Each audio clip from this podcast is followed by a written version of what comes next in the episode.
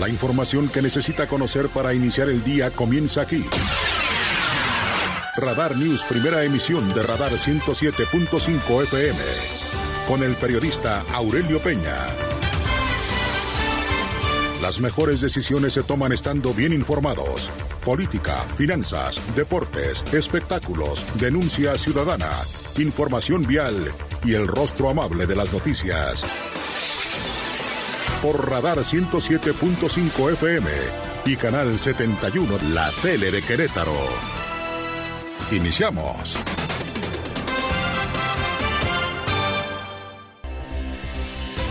¿Qué tal? ¿Cómo le va? Muy buenos días. Gracias. Además, los saludo como siempre con muchísimo gusto. Las seis de la mañana las 6 de la mañana en punto de este viernes 2 de febrero del año 2024. Como siempre, me da mucho gusto saludarlo aquí en Radar News, en esta primera emisión, su amigo y servidor Aurelio Peña, y lo acompañaremos, si nos lo permite, hasta las 9 de la mañana del día de hoy para informarle de lo más importante que ha ocurrido en Querétaro, México y el mundo, como siempre y como todos los días. Gracias también por vernos a través de Radar TV, Canal 71, la tele de Querétaro, a través de la señal de Easy en las redes sociales, en la www.radarfm.mx, en Twitter, en arroba Radar News 107 75 y muy amable, gracias. Si nos quiere dar like en Facebook, gracias en Diagonal Radar News QR o vía telefónica aquí en cabina en el 442-238-3803 y vía WhatsApp, mensaje de texto, audio, video. Recuerde que solamente en este espacio de noticias su denuncia, si es denuncia, en el 442-592-1075 Radar News, primera emisión. Como todos los días, gracias, muchas, muchas gracias a mi querido Pirro Hernández en la producción digital. Gracias, mi Pirro. Gracias a Regina Marduta en la producción de la televisión y a Lucía Peñanave en la coordinación general informativa. Bueno, ¿qué le debo comentar el día de hoy? Es 2 de febrero. ¿Le suena algo? ¿Le parece? ¿Le recuerda? ¿Tiene algo que ver con el pasado 6 de enero, cuando se parte la rosca y luego viene el niño Dios o el muñequito, le dicen también en algunos casos, en algunos momentos, el niño, el niño en la rosca. Bueno, pues el día de hoy es el día de los tamales, mi querido Pirro.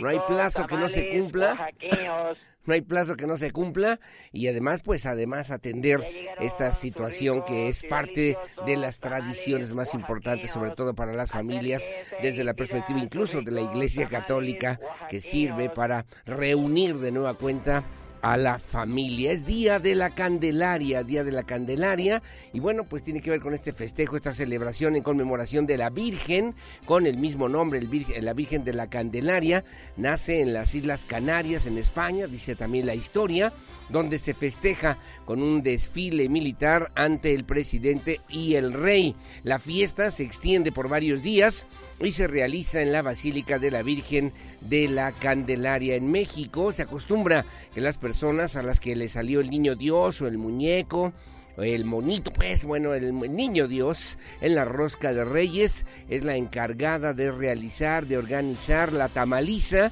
junto con Atole para toda la familia. Es una tradición que se debe mantener, que está vigente todavía en esta misma fecha y se basa en el calendario azteca que por cierto tiene que ver con la bendición del maíz y que se elabora con alimentos, obviamente como el tamal, que se elabora con base de, a base de maíz también. Es tradición vestir al niño Dios en esta fecha. Los trajes han ganado un gran, eh, una gran popularidad. La Iglesia Católica ha llamado también para que vayan de blanco, ya que van desde el típico traje blanco hasta de eh, doctores, maestros, futbolistas, etcétera. Y una vez, perdónenme, una vez vestido se lleva a bendecir. Esto es para la prosperidad de la familia. El Día de la Candelaria representa también una celebración importante desde el punto de vista religioso que se lleva a cabo cada año en México. Su origen remonta justamente, como ya comentábamos, en esta historia de la Basílica de la Virgen de la Candelaria en las Islas Canarias. también le comento a usted que el Día de la Candelaria tiene una combinación de diferentes ideologías religiosas, entre las que resaltan la costumbre, las tradiciones católicas, prehispánicas y judías. La tradición fue evolucionando poco a poco y en vez de utilizar una paloma, las mujeres asistían con una candela y desde entonces cada 2 de febrero se le conoce como el Día de la Candelaria, que son los 40 días que marca también la Iglesia Católica en México. Esta tradición obviamente ha servido para, pues, eh, sobre todo refrendar el respeto, sobre todo desde el punto de vista del calendario azteca, que pues es un alimento que se hace el tamal a base de maíz, a base de maíz y que es fruto de la bendición de los alimentos de Dios. Los fieles católicos también que siguen esta tradición del Día de la Candelaria acostumbran a asistir a misa, vestir a sus figuras, a los niños, al niño Dios, llevarlos a estas ceremonias, bendecirlos y para ello preparan elegantes también trajes y coloridos. El vestuario más típico es el de color blanco. Después de la misa, el Padre los bendice y así también está, pues se va llenando justamente, se va generando esta alegría y bueno, tiene que ver con los cuidados, eh, lo que tiene que ver con el núcleo familiar, lo que tiene que ver con una buena noticia, que tiene que ver con la, con la fiesta de la candela, de la candelaria, de la luz que ilumina los corazones de las familias desde la perspectiva de la Iglesia Católica. A las 6 de la mañana con 6 minutos, bienvenidos, bienvenidas, comenzamos y estas son las noticias. El resumen, Radar News. Gracias, las seis de la con seis minutos. Le hemos dado también información de que la agencia estatal o la agencia de movilidad en el estado de Querétaro, la AMEC, ha ya dado a conocer diferentes rutas que han incorporado ya, se están incorporando al sistema de transporte público en Querétaro. Bueno, se integran 15 nuevas unidades en la ruta T05 T05 son 15 nuevas unidades marca Mercedes-Benz. Se van a incorporar a partir de mañana 3 de febrero a la ruta T05.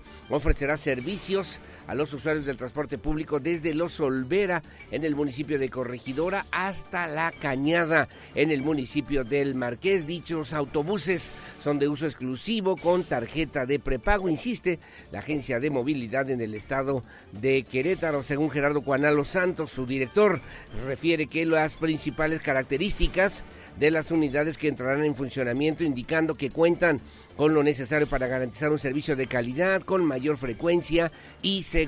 Cabe señalar que la ruta T05 pasará por Avenida del Ferrocarril, La Cañada, Avenida Meterio González, Avenida Hércules Poniente, Calzada de los Arcos, Ignacio Zaragoza, pasa también por el Hospital General, Prolongación Zaragoza, Avenida Candiles, Fernando Díaz Ramírez, Avenida Camino Real, entre otros, y obviamente viene a resolver y atender una necesidad de transporte público en la zona metropolitana. El concesionario Citrac suma nuevas unidades marca Mercedes-Benz modelo Toreto de las rutas L158, antes la ruta 66, la ruta L159, antes ruta 67, brindando servicios de Juriquilla a la comunidad de El Nabo, respectivamente, hacia el Corporativo Santander. Estos autobuses funcionan únicamente, para que quede claro, únicamente estos servicios, estas nuevas rutas con la tarjeta de prepago. Así lo refirió, así lo dijo Gerardo Juanalo Santos, director de la Agencia de Movilidad en el estado de Querétaro.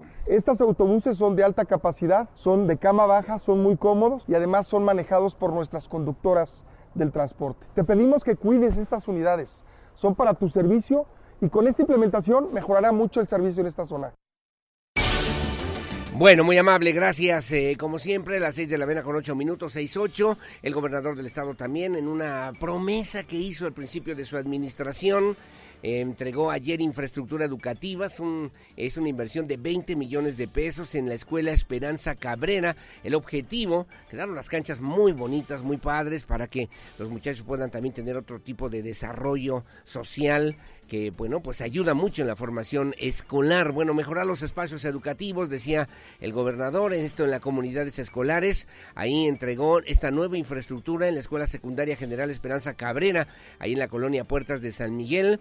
Comprende además edificio con seis aulas, una cancha de usos múltiples, además acciones que representaron una inversión superior a los 20 millones de pesos y el beneficio de alrededor de 574 familias o alumnos de esta escuela secundaria. Resaltó también que este logro es resultado del compromiso que tienen con la educación y que ha mantenido desde el inicio de su administración una promesa que hizo al principio de su gestión administrativa, por lo que seguirán trabajando de manera incansable para ofrecer espacios dignos, adecuados, que favorezcan el aprendizaje, el crecimiento de las y los estudiantes en cada uno de los rincones del estado de Querétaro. Estuvo acompañado por la doctora Marta Elena Soto Obregón, secretaria de Educación, quien recalcó que en la presente administración estatal cada cinco días se entrega infraestructura educativa, ya sea habilitada, rehabilitada o nueva, acciones que reflejan, eh, precisó la funcionaria, el nivel de intensidad con que se trabaja en cuanto a la construcción de espacios escolares, en lo que tiene que ver con la gestión que encabeza el gobernador Mauricio Curi González. Refirió el gobernador del estado, Mauricio Curi. creo que en un mundo tan complicado como el que estamos viviendo, tenemos que apostarle a que ustedes tengan más competencias, a que tengan más herramientas para que sean lo mejor del México y lo mejor del mundo. Les voy a pedir un favor, no se pongan un techo. Bueno, ahí estuvo también el alcalde Luis Nava, invitó por cierto a las y los estudiantes a participar en la convocatoria de becas que el municipio emitirá esta misma semana, que estará abierta del 19 al 29 de febrero, acciones que dijo se trabaja para hacer equipo con el gobierno del estado, con el gobierno municipal y atender las demandas y necesidades de las diferentes comunidades educativas y poder generar las mejores condiciones para el desarrollo integral de las familias queretanas, particularmente de los alumnos en educación básica en el estado de Querétaro.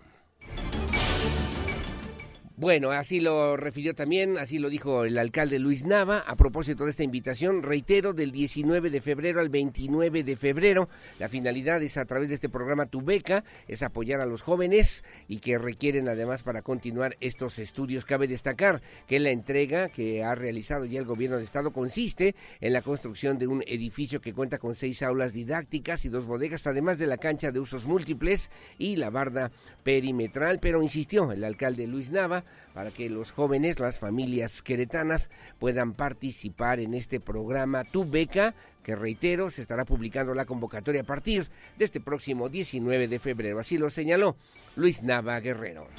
Estamos trabajando todos para poder generarles las mejores condiciones para su desarrollo, no solamente académico, sino su desarrollo integral.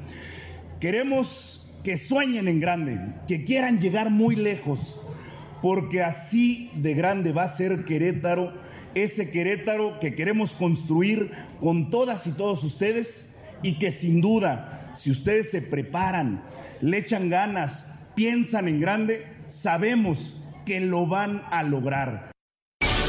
Bueno, gracias. Las seis con doce de la mañana, seis doce. Y hay otro tema que puso en la mesa también el día de ayer el alcalde Luis Nava, que tiene que ver con un pulmón urbano que se llama este Parque La Queretana, que ha impulsado el gobierno municipal de Luis Nava, el Parque Intraurbano, así se llama. Tendrá y deberá desarrollar también esta vocación para la regulación pluvial, incrementará su flora, ofrecerá un entorno medioambiental para el disfrute de las familias queretanas. Cabe señalar también que es un espacio único, sostenible para disfrutar en familia, dijo también el alcalde, con un diseño amigable con el medio ambiente y con sus 95 hectáreas será referente entre los, entre las, eh, obviamente entre las áreas naturales protegidas y hará la diferencia, dijo el alcalde, en la preservación de un entorno natural que se pueda aprovechar, que se pueda disfrutar por las familias para un mejor futuro para las siguientes generaciones. Luis Nava también explicó que se ha trabajado de la mano con académicos, expertos, para asegurar el respeto en este decreto de área natural protegido asignado en el 2006. Se tendrá como principal premisa cuidar la fauna, la flora que existe, abarcando en esta misma, en esta primera etapa, 95 hectáreas que lo convertirán en uno de los parques más grandes de la zona metropolitana del estado y que se enfoca en la regulación pluvial y medioambiental, contribuyendo a mitigar, decía el alcalde, a mitigar inundaciones aguas abajo. Ahí estuvo la secretaria de Obras Públicas, Oriana López, reiteró también que la vocación predominante para este parque intraurbano es justamente la regulación pluvial. Informó que esta primera etapa contará con diversas áreas, como son áreas de regulación pluvial, estanques de aireación, áreas de reforestación, colección botánica, jardín zen, una zona de avistamiento de aves, jardines internacionales, además de bosque musical, área de picnic y hamacas, laberinto, parque de perros o parque para perros, vivero, túnel verde, en fin, en una infraestructura que se espera sirva también para pues eh, atender este llamado que se hace del cuidado del medio ambiente y abrir un espacio que pueda en el que puedan interactuar las familias queretanas. Así lo señaló el alcalde Luis Nava Guerrero. Con este parque estamos sembrando un mejor medio ambiente para Querétaro. Con este parque estamos sembrando un mejor Querétaro para las familias. Con este parque estamos sembrando una mejor calidad de vida para las familias del Querétaro que queremos, con áreas verdes, con deporte, con cultura, con una sana diversión, con entretenimiento, en armonía y equilibrio con la naturaleza. Esa es nuestra misión, ese es nuestro objetivo y por ello seguiremos trabajando hasta el final de la administración. Bueno, ahí está la propuesta. Hay voces también de los grupos ambientalistas que dicen que no se deben eh, realizar o eh, pues eh, desarrollar este tipo de infraestructura urbana, este tipo de, de, infraestructura que permitiría el acceso de las familias a estos lugares que son áreas naturales protegidas y que se deben mantener aisladas o digo de esta de esta manera cerradas, ¿no? Como era el parque cimatario, ¿se acuerda el parque cimatario? Pues no podíamos entrar, solamente lo veía, ahí está el parque cimatario, como, oye, que no, aquí no puede pasar, oye, aquí quiero, qué bonito está, no, aquí no se puede, porque, bueno, es una área, es un área natural protegida, la propuesta es que se pueda desarrollar esta posibilidad y que al mismo tiempo se pueda aprovechar como esta área natural protegida, respetando obviamente esta misma vocación asignada en el 2006, como lo decía el alcalde, para que pues se pueda incorporar al entorno a lo que necesitamos como pulmones urbanos aquí en la zona metropolitana de Querétaro. Las 6 de la mañana con 16 minutos también eh, firmó un convenio el alcalde Luis Dama con eh, pues eh, docentes de la UNAM Juriquilla para la capacitación de jóvenes en la capital del estado. Se impartirán cursos de inteligencia artificial, blockchain, internet de las cosas, diseño de juegos, big data y protección de datos. Ahí el alcalde Luis Nava firmó este convenio de educación entre la Universidad Nacional Autónoma de México, Campus Juriquilla y el municipio de Querétaro para brindar capacitación e impulso a las y los jóvenes queretanos emplearse a emprender o comenzar a emprender en tecnologías emergentes como son la inteligencia artificial, la realidad virtual y aumentada, el diseño de juegos o la ciberseguridad. El alcalde indicó que gracias a este convenio las y los jóvenes tendrán acceso a una mejor capacitación impartida por docentes expertos de la UNAM, lo que será también importante en un primer paso en lo que ya es parte de una política pública que tiene que ver con el futuro inmediato y que busca dar a las y los jóvenes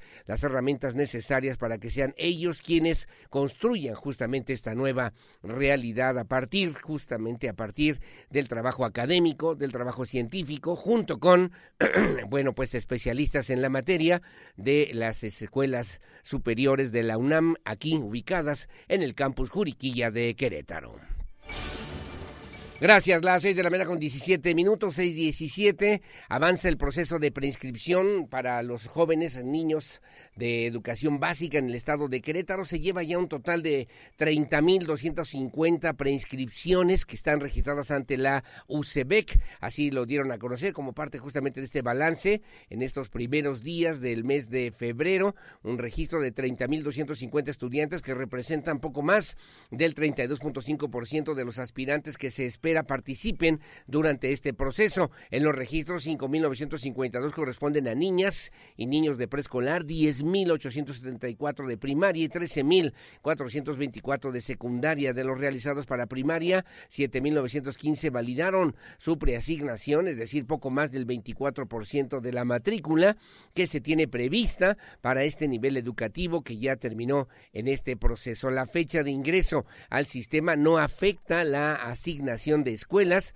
en ninguno de los casos, por lo que también refirieron así las autoridades de la UCEBEC. A través del portal se puede llevar a cabo el proceso al día, a lo que también se requiere también que los padres de familia o tutores hasta el 15 de febrero tienen para realizar este procedimiento desde el punto de vista digital, recordando que la plataforma se encuentra disponible las 24 horas del día, los 7 días de la semana a través de Crobot. Se invita también a la palabra hola a través del 442-144-3740 o a través de la reciente aplicación AppCro, AppCro, en donde se guiará a los padres de familia para que bueno puedan seguir paso a paso, se les brinde información respecto a cualquier duda que puedan tener con este proceso de preinscripción que ya arrancó en educación básica aquí en el estado de Querétaro. Bueno, y finalmente cuando son las seis con diecinueve de la mañana, Enrique Vega Carriles y Rodrigo Monsalvo, el jefe de la oficina, entregaron y bueno, pues el arranque de obras en la zona de Villas de la Piedad en Colinas de la Piedad se ejecutará una inversión de más de 12 millones de pesos en beneficio de más de 11 mil marquesinos. Ahí el alcalde Enrique Vega Carriles, acompañado por el jefe de la oficina Rodrigo Monsalvo y el secretario de Obras Públicas Abraham Ibarra Villaseñor encabezaron la entrega y arranque de la obra en el fraccionamiento Villas La Piedad y Colinas de La Piedad en el fraccionamiento de Villas, así con este mismo nombre de La Piedad, con el objetivo de que los niños, las niñas puedan estar protegidos en estas condiciones climatológicas, desarrollar sus actividades al aire libre. Se entregó la construcción de una techumbre que protege un área de 594 metros cuadrados y la plaza cívica en el mismo fraccionamiento debido al descuido que tenía el parque recreativo. Se realizará la rehabilitación del mismo y además se demolerán los juegos existentes, se renivelarán el terreno para la conformación de espacios para juegos recreativos y andadores peatonales para los vecinos habitantes de esta zona. En el fraccionamiento de Colinas de la Piedad se realizará la construcción de una plataforma para el edificio escolar del Centro de Estudios Tecnológicos en Aguas Continentales, CETAC, que en esta obra se demolerá la entrada, elementos de mampostería, malla ciclónica y tubería existente y se retirarán los juegos recreativos sencillos para realizar también la conformación de un terraplén con formación de plataforma de concreto y recibir el nuevo edificio educativo, además de la rehabilitación de la malla perimetral ayer en el municipio del Marqués. Bueno, muy amable, gracias. Es de la mañana con 21 minutos de esto y mucho más aquí en Radar News en esta primera emisión. Hacemos una pausa, una pausa. Yo regreso enseguida con más.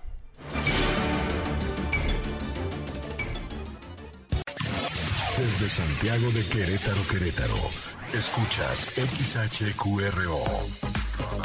Radar 107.5 FM con 100.000 watts de potencia autorizada. Máxima potencia en radio. Estudios, oficinas y ventas. Prolongación tecnológico 950B, sexto piso. Querétaro, Querétaro. 107.5 FM. Grupo Radar y sus emisoras. Ubícanos también en iHeartRadio, radio de nivel mundial. Información nacional, Radar News.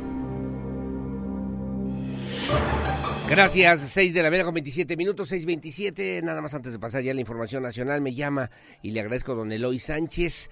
Me comenta también, comparto la siguiente información. Hay un choque en la calle Azteca y prolongación o pronunciación Benito Juárez en la continuidad de la calle Francisco y Madero en la colonia Carrillo Puerto. Se requiere también la presencia urgente de la autoridad competente, me dice ya que se va a empezar a formar un tráfico impresionante de parte de su amigo y servidor don Eloy Sánchez. Gracias, don Eloy. Pasamos el reporte. Gracias a través del 911. Entiendo que ya también se hizo el reporte, pero que no han llegado las autoridades correspondientes para atender esta situación. Es un choque, es un choque por alcance en la calle Azteca y pronunciación Benito Juárez. Continuidad con calle Francisco y Madero en la colonia Carrillo Puerto. Se requiere la presencia de la autoridad competente. Paso al reporte. Gracias, don Eloy. Don Eloy Sánchez. Bueno, gracias. Las 6:28 en temas nacionales. El día de ayer, bueno, pues esto que se suscitó en la Suprema Corte de Justicia de la Nación después de que pues se dio marcha atrás al tema o se aceptaron amparos en contra de la ley de la industria eléctrica que propuso en su momento el presidente López Obrador con el voto de calidad. Se aplicó, que aplicó el ministro Pérez Dayán en la resolución que congeló la ley de la industria eléctrica que propuso el gobierno federal. Se realizó en cumplimiento a la ley de amparo según la Suprema Corte de Justicia de la Nación. Eran dos, dos de los magistrados ministras ministros y bueno, pues se tuvo que ejercer según el artículo 56 el voto de calidad que aplicó el ministro presidente de la segunda sala, Alberto Pérez Dayán, en la resolución de amparo en revisión con lo que se congeló la ley de la industria eléctrica que se realizó en cumplimiento también a la ley de amparo según informó la Suprema Corte. El órgano autónomo explicó que la medida se derivó luego de que por mayoría se aprobó que el ministro Javier Laines Potisek se excusara de votar ante una solicitud de impedimento que presentó la Secretaría de Energía. Al momento de votar el proyecto de amparo elaborado por el ministro Pérez Dayán, a favor lo hicieron él y su colega Luis María Aguilar Morales y en contra lo hicieron las ministras Yasmín Esquivel Moza y Lenia Batres Guadarrama. Cabe señalar que la Suprema Corte de Justicia de la Nación citó el contenido del artículo 56 de la Ley de Amparo en la que se establece el voto de calidad de quien preside la sala para resolver esta situación. Así se escuchó en la Suprema Corte de Justicia de la Nación en el, en el conteo de los votos de los magistrados ministros, ministros en este pleno de la Suprema Corte de Justicia de la Nación. Estoy con el proyecto, pues este recoge puntualmente los argumentos de inconstitucionalidad de la ley cuestionada, sostenidos por el Tribunal Pleno al conocer de la acción de inconstitucionalidad 64 de 2021 en sesión del día 7 de abril de 2022, criterios que alcanzaron los siete votos, de ahí que este proyecto se hace precisamente en consideración a sus alcances. Ministro Presidente, le informo que hay dos votos en contra de la propuesta de las ministras Esquivel Moza y Batras Guadarrama y dos votos a favor del proyecto de los ministros Aguilar Morales y el suyo. Gracias, señora secretaria. Estamos entonces en el supuesto del artículo 56 de la Ley de Amparo, al haberse calificado de legal la excusa formulada por el señor ministro Lainez Potisek, se aprueba este proyecto con el voto de calidad de la presidencia. Sí, señora ministra. Así que votaron, votaron eh, a favor de que echar atrás esta, esta ley, esta ley de, que tiene que ver justamente con la ley de la industria eléctrica que propuso el gobierno del presidente Andrés Manuel López Obrador. Acto seguido, inmediatamente, eh, bueno, la fracción parlamentaria de Morena en el Congreso Federal pidió juicio político en contra del ministro Pérez Dayán, ahí en la Cámara de Diputados, que interpondrán eh, a partir del día de hoy una demanda de juicio político en contra del ministro. El grupo parlamentario de Morena en la Cámara de Diputados así lo hará el día de hoy, luego de que con su voto de calidad, lo pusieron entre comillas, dicen frenó la reforma eléctrica que ha impulsado el presidente Andrés Manuel López Obrador en conferencia de prensa liderada por el coordinador de legisladores morenistas Ignacio Mier. Los legisladores acusaron a los ministros de la segunda sala de haber violentado el proceso jurídico y de haber actuado de manera sectaria y eh, con, premeditación al declarar la inconstitucionalidad de la reforma eléctrica que ha impulsado el gobierno federal, el gobierno del presidente Andrés Manuel López Obrador. Bueno, muy amable, gracias. 6 de la mañana con 32 minutos, 6.32. 6.32. Tengo a Ignacio Mer, ¿verdad? Sí lo podemos usar, eh, ocupar. Adelante, por favor. El, el ministro Pérez Dayan. Y no es un tema personal, ¿eh? No estamos hablando de personas. E, es un tema que va más allá de personas o de los que tienen la responsabilidad temporal del mandato de custodiar el Estado de Derecho. Es más profundo. Miren, quien debe de debatir, quien debe de participar en las decisiones públicas es el pueblo de México. Los mexicanos deben de saber lo que está sucediendo. A su vez también anunció que Morena no solamente promoverá el juicio político contra Pérez Dayán por no haber asumido los procedimientos internos de la Corte, sino que además van a impulsar, dijo, una reforma, una reforma a la ley de amparo para eliminar la figura del voto de calidad como criterio de desempate. Usted escuchaba la votación de las ministras en, a favor y en contra, los ministros, y bueno, pues obviamente al final el voto de calidad que fue en este caso del ministro Pérez Dayana, a quien quieren iniciar el día de hoy juicio político en su contra. Bueno, las seis con treinta y tres de la mañana, como siempre muy amable y gracias por el favor su compañía de esto y mucho más en este espacio de noticias que transmitimos en vivo y en directo desde esta noble, histórica, próspera, colonial, barroca, generosa, hospitalaria, humanitaria, honorable, pacífica, competitiva y siempre limpia, ciudad de Santiago de Querétaro, corazón de la República Mexicana. El clima, el pronóstico del tiempo, temperatura y las recomendaciones antes de salir de casa. El clima en Radar News. Bueno, muchísimas gracias. Las 6.39 de la mañana, muy amable como todos los días. Gracias a Toño Ugalde, gracias a mi querida Lucerito Santana también que nos hace favor de acompañarnos y gracias, por cierto, a mi querida Leti Sainz Uribe que me mandó también una fotografía, saludos y abrazos a María que nos hace favor de acompañarnos y saludos a la botana, así me se llama también, es la mascota, la mascota de su hija de María. Enhorabuena y gracias también por acompañarnos. Bueno, ¿cómo está el clima para el día de hoy aquí en la capital queretana? La mínima 9, la máxima 25, para mañana 10 con 26 y el domingo 7 con 27 por lo menos aquí en la capital queretana. Veo rachas de viento de 21, 31 y 22 kilómetros. Viernes, sábado y domingo para que tome precauciones. En el Marqués la mínima 9, la máxima 25 sin lluvias y en Corregidora la mínima 10, la máxima 25 sin lluvias. Rachas de viento de 25 kilómetros por hora. En Huimilpan 9 con 23 para hoy. Mañana 7 18 y el domingo 9 con 19 en Amialco de Bonfil. Para el día de hoy la mínima 5, la máxima 19 sin probabilidad de lluvia, rachas de viento de 25 kilómetros por hora y San Juan del Río 11 con 24 sin lluvias para Pedro Escobedo 8 con 25, 26 kilómetros, 26 kilómetros las rachas de viento sin probabilidad de lluvias y en la zona de Tequisquiapan la mínima 9, la máxima 27 grados centígrados. En Ezequiel Montes la mínima 9, la máxima máxima 25 y brinco para el otro lado a Colón, en el municipio de Colón, la mínima 11, la máxima 25, para hoy, mañana 8.20 y el domingo 11.18 allá en el municipio de Colón. En Tolimán 11 con 29, para hoy 10 con 20, mañana 12 con 20, para el domingo con probabilidad de lluvias, 30% de lluvias me marca por lo menos aquí en esta zona del estado de Querétaro. En Cadereyta de Montes, ya le comentaba 9 con 25 para hoy y en San Joaquín en San Joaquín.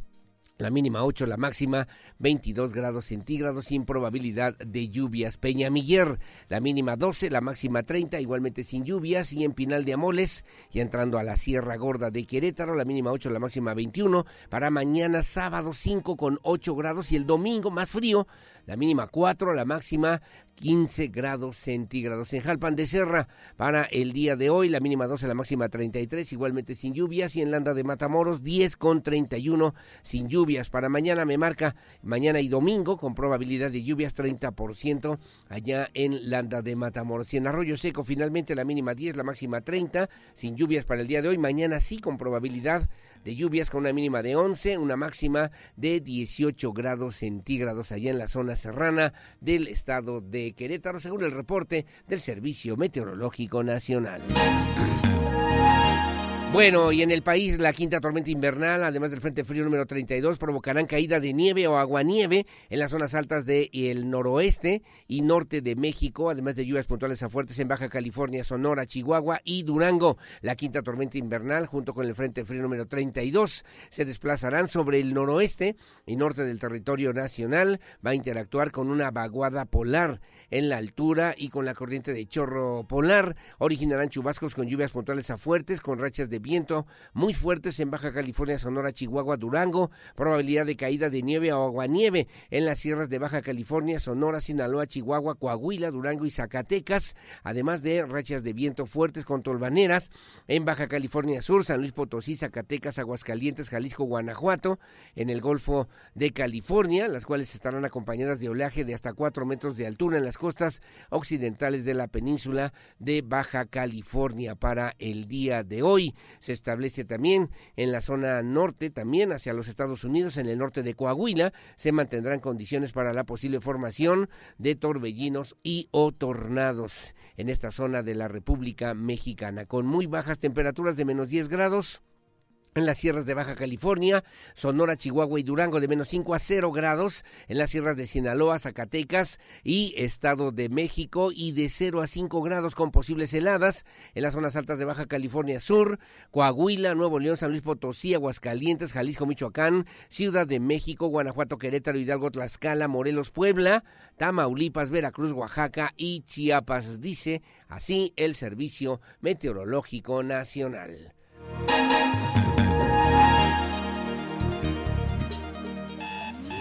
Información policíaca. Radar News. Bueno, muchísimas gracias. Gracias. Son las seis de la mañana con 44 minutos. Vamos con mi compañero Waldo Maya de la agencia de noticias Cuadratín. Información policíaca para esta mañana, para el día de hoy. Y comenzamos con una, pues, agresión, agresión que sufrió una trabajadora del servicio de limpia de la Secretaría de Servicios Públicos Municipales aquí en el centro histórico. Al parecer de parte de un migrante que ha, pues, lo hemos visto, lo hemos ubicado también aquí en la zona metropolitana de Querétaro, particularmente hacia la zona de Ezequiel Montes, en la calle de Ezequiel Montes y en Avenida Constituyentes y que utiliza, por cierto, unos eh, machetes como parte de alguna de las danzas o de las danzas tradicionales de su país de origen. Te saludo con muchísimo gusto, mi querido Waldo Maya. Buenos días. ¿Qué fue lo que pasó? Platícanos, por favor. ¿Qué tal? Muy buenos días. Y bueno, pues sí, se habría tratado de esa persona, aparentemente un migrante haitiano, y es que de acuerdo con información que se ha, eh, bueno, corrido en redes sociales cuando fue captado por un ciudadano en la calle de Ezequiel Montes, bueno, pues se aprecia cómo eh, de repente este hombre agrede verbalmente y posteriormente le quita su herramienta de trabajo a una trabajadora de limpia, de, como bien refieres, de servicios públicos municipales y esto presuntamente a consecuencia de que según le pidió no tirar la basura en la calle y posteriormente bueno pues eh, este hombre arremete en contra de la trabajadora, le quita su herramienta de trabajo, la rompe en varios pedazos y posteriormente la tira en la banqueta. Cabe señalar que derivado de esta situación, bueno, pues los transeúntes intentaron, bueno, pues hacer algo al respecto, sin embargo, por temor también a ser agredidos, no se acercaron y este hombre, bueno, pues continuó su camino eh, a pie junto con su familia, con quien parece ser su pareja sentimental y sus dos hijos. Sin embargo, bueno, pues derivado de esta situación no fue detenido, solamente queda pues expuesto en este video y que ya ha sido difundido a través de las eh, redes sociales. Sin embargo, bueno, pues susto el que se lleva pues esta trabajadora de limpias eh, pues ahí en pleno centro histórico a plena luz del día y bueno, pues en presencia de varias personas sin que se pudiera hacer nada al respecto. Por fortuna solamente queda en un susto, no fue agredida físicamente, pero bueno, pues sí, su herramienta de trabajo, bueno, al menos en este momento le fue arrebatado y bueno, pues eh, le fue destruido, sin embargo, eh, pues esperamos igual alguna reacción por parte de las autoridades, eh, pues para ver qué se puede hacer al respecto con esta persona que incluso, bueno, refieren, como también lo mencionas, lleva un machete y que incluso, bueno, pues en algunas otras ocasiones ha intimidado a los transeúntes justamente en los cruces de semáforo. Ahí en Ezequiel Montes lo hemos visto sobre Avenida Constituyentes, va la familia, yo he visto también a una señora de origen haitiano, como bien lo comentas, y a dos pequeñitos, dos niñitos, caray, un tema que habrá que atender con mucha prudencia con mucha consideración, pero también en la exigencia que hace la señora de limpia para que no se tirara a la basura. Y bueno, pues al señor, al migrante, por cierto, pues le pareció no adecuada el comentario o la llamada de atención y arremetió, rompió la escoba, la desbarató y y bueno, pues llevaba a un lado también un machete, así que pocas cosas se podían hacer en una situación de esa naturaleza, que espero que prive o prevalezca, mi querido Waldo Maya, la prudencia, que no tuvo, por cierto, la conductora que ayer circulaba ahí en la zona de prolongación Bernardo Quintana y provocó una tremenda carambola vehicular aquí en la zona metropolitana de Querétaro, mi querido Waldo Maya. Así es, fue falta de pericia al volante y bueno, pues aunado al exceso de velocidad, y es que, bueno, combinado también con la ligera lluvia que se presentó, bueno, pues provocó el piso mojado y esto deriva en que la conductora, una mujer de aproximadamente 40 años de edad, pierda el control de su vehículo y posteriormente brinque el camellón y choque de frente contra una camioneta de taxi mixto justo en la zona de La Obrera y el Parque Industrial Benito Juárez sobre prolongación Bernardo Quintana y esto ocasiona, bueno, pues posteriormente una carambola. La camioneta de taxi mixto fue impactada también por otra camioneta particular, lo cual provoca que salga del camino y caiga hasta la canaleta fluvial y bueno, pues derivado de esta situación, la copiloto que iba en esta unidad de transporte público bueno, pues resulta lesionada y tuvo que ser trasladada al hospital. Mientras tanto, la conductora responsable, bueno, pues solamente presentó algunos golpes menores, no ameritó traslado una vez que acudieron los paramédicos del Centro Regulador de Urgencias Médicas y por tal motivo, policías estatales que tomaron conocimiento de este hecho de tránsito múltiple, bueno, pues procedieron a detenerla y posteriormente enviarla ante la autoridad competente para que determinen su situación jurídica por esta situación, por haber ocasionado este aparatoso choque múltiple que deja, bueno, pues elevados daños materiales y que por fortuna no pasa a mayores, solamente, bueno, pues la copiloto de la unidad de taxi mixto queda pues con lesiones, no de gravedad, pero sí tuvo que ser llevada para su revisión. Sin embargo, pues esta situación deja también intensa carga vehicular en la zona por algunos minutos hasta que fueron retirados los vehículos del lugar y posteriormente trasladados al corralón. Bueno, las seis con cincuenta, nos queda un minutito, mi querido Waldo Maya, no quiero desaprovechar la oportunidad de platicar contigo y que nos eh, comentes cómo estuvo este tema de la riña campal en la colonia Reforma Agraria, que además dejó una persona lesionada. ¿Qué fue lo que ocurrió? Platícanos breve, no seas malito.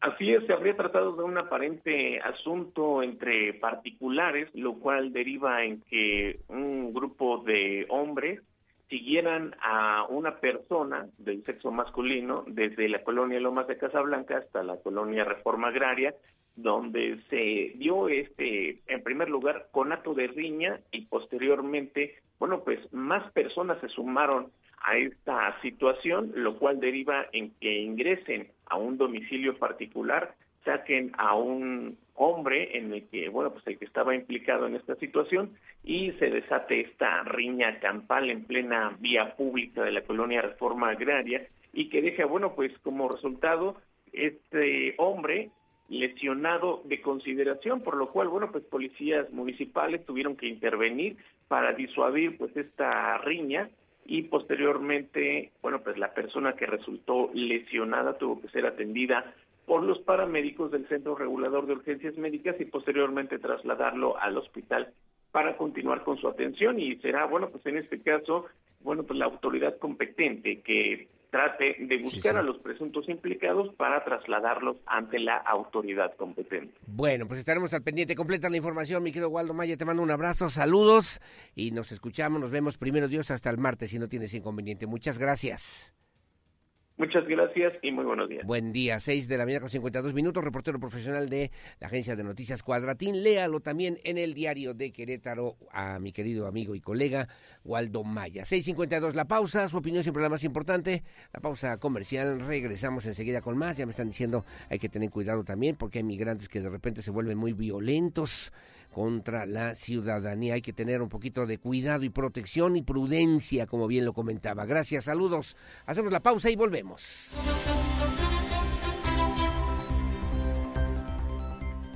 Porque siempre estamos cerca de ti. Síguenos en nuestras redes sociales. En Facebook, Radar News Querétaro.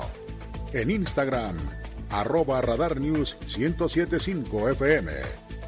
En Twitter, arroba Radar News 1075. Radar. Para estar al día, necesitas saber qué pasa en México. Estas son las notas más importantes de los periódicos nacionales en Radar News.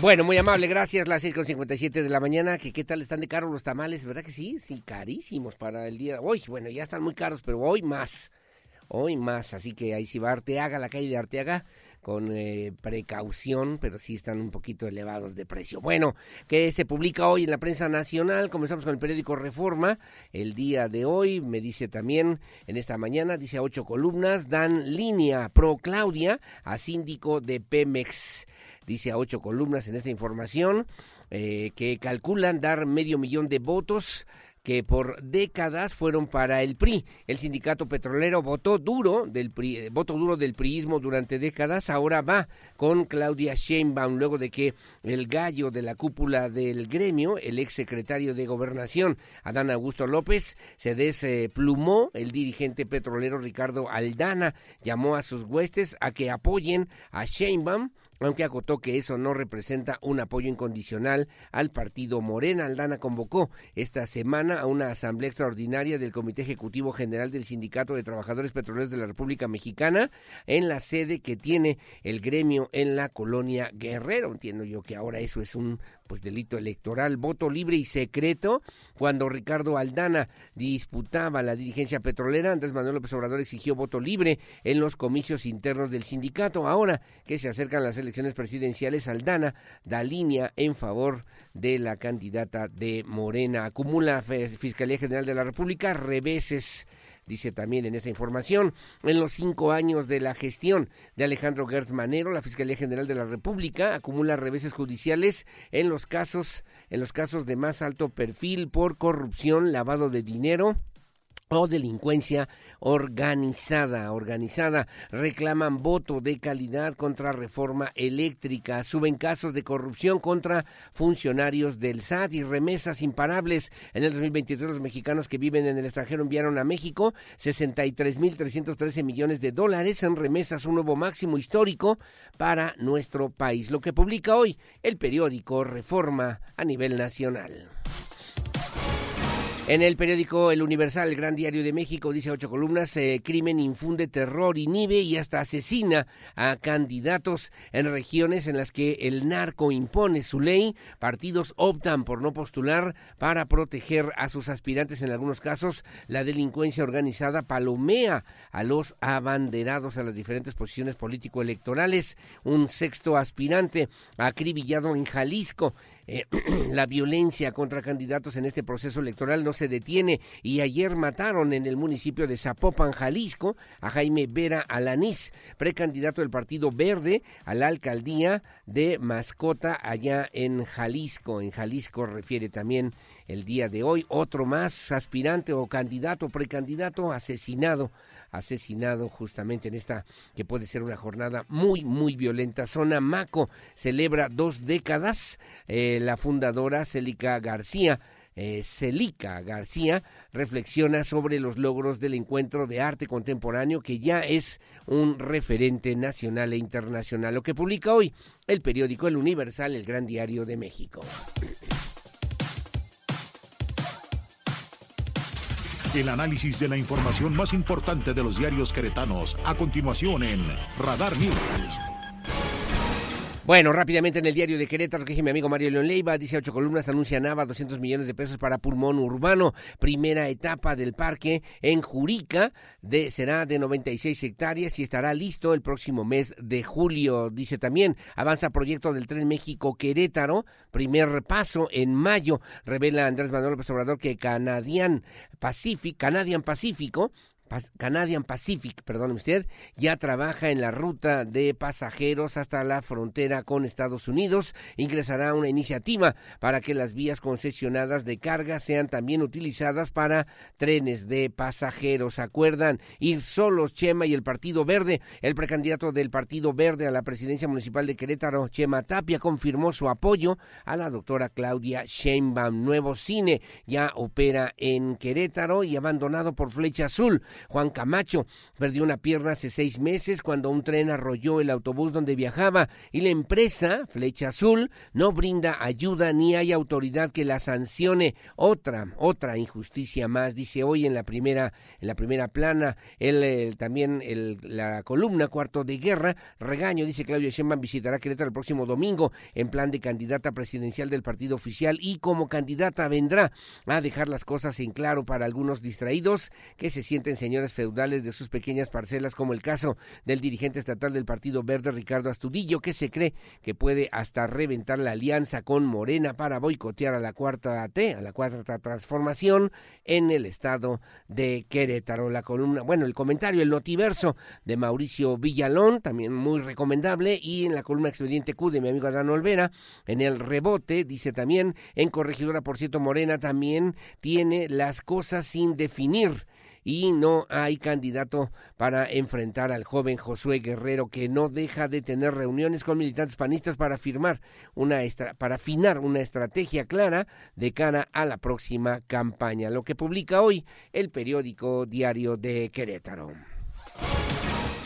Bueno, muy amable, gracias. Son las siete ya con tres de la mañana. Voy rápido con el periódico Noticias para el día de hoy. Dice a ocho columnas, promesas cumplidas. Pues, señala que entrega Mauricio Curi infraestructura educativa por más de 20 millones de pesos en la Escuela Esperanza Cabrera, aquí en la capital queretana. Parque intraurbano, intraurbano para un mejor medio ambiente, señala Luis Nava. Obras por 12 millones de pesos en villas y colinas de la Piedad, dice Enrique Vega Carriles. Acertada y valiente la decisión de la Suprema Corte de Justicia de la Nación, dice Lupita Murguía Gutiérrez, más de medio siglo de tradición respaldan a Tamales La Cruz, aquí en Querétaro y aparatoso accidente en Bernardo Quintana, lo que publica hoy el periódico Noticias, la verdad de cada mañana al diálogo de Querétaro, dice ocho columnas, Cámara Mexicana de la Industria de la Construcción se sumará al tren México-Querétaro, advierte también el anuncio de que en mayo habrá una propuesta para instaurar el tren de pasajeros que conecte a la entidad, el sector de la construcción buscará participar en el proyecto, luego en la fotografía eh, aparece, presenta Luis Nava, detalles del Parque La Queretana aquí en Querétaro, finalmente multas de 35 millones de pesos por violar privacidad los derechos ARCO son normativas que reconocen a cada individuo como titular de sus datos personales, protegiéndolos de derechos del, al acceso y rectificación y cancelación en los datos personales. Lo que publica hoy de Querétaro. Información local. Radar News. Bueno, muy amable, gracias. Las 7 de la mañana con 9 minutos, 7, 9, que donde se puede comprar traje, también la ropita para el niño Dios, aquí en Querétaro. Todavía hay quienes quieren conservar y mantener esa importante tradición.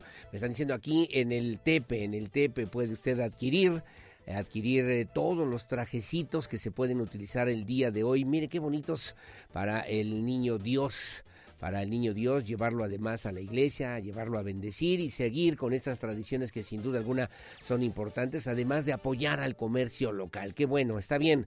Gracias. Mire qué bonito para hoy también que no perdamos esta costumbre. Gracias, gracias que nos hace favor. Saludos a doña Carmen Castillo, por cierto, que también nos hace favor de sintonizarnos como todas las mañanas. Gracias, las 7 con 10. Hoy vamos a platicar con la licenciada Laura Figueroa Álvarez, abogada a propósito de los temas de violencia contra las mujeres. Más tarde, con el maestro Ángelus Medina López, es coordinador general de educación continua de la UAC, a propósito de los diferentes cursos académicos que ofrece nuestra máxima casa de estudios. Y más tarde, con el doctor Aarón Rodríguez López, profesor investigador de tiempo completo. Pero vamos a hablar ahora de la maestría en enseñanza de las Ciencias, también en la Universidad Politécnica de Santa Rosa Jauregui, aquí en Querétaro. Bueno, espero sea de su interés, las 7 con 11 de la mañana, 7 con 11, el secretario de Gobierno en el Estado, Carlos Alcaraz, informó que 15 personas han atendido, han acudido ante las instancias correspondientes, se han dicho defraudadas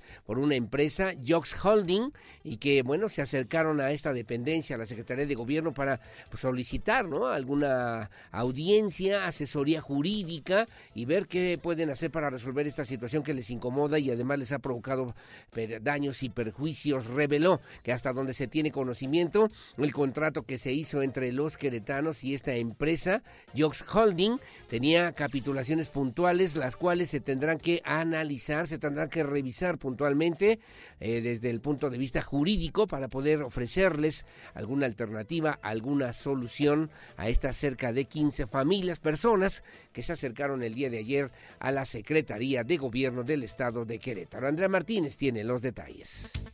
15 personas defraudadas por la empresa Jox Holding ya se acercaron a la Secretaría de Gobierno Estatal para solicitar asesoría jurídica, informó el titular de esta dependencia, Carlos Alcaraz Gutiérrez. Esto luego de que el gobernador Mauricio Curí González anunció que tendrán el apoyo de su administración a través de esa secretaría para brindarles un acompañamiento legal. En ese sentido, reveló que hasta donde tiene conocimiento, el contrato que se hizo entre los queretanos y la empresa tenían capitulaciones puntuales, las cuales se tendrán que analizar desde un punto de vista jurídico, y es que adelantó, el contrato presenta condiciones de riesgo que estaban expresas y que la competencia de atención tendría que ser únicamente ante tribunales del Estado de Jalisco, donde la empresa en mención tenía su base de operación. Es el contrato que suscriben.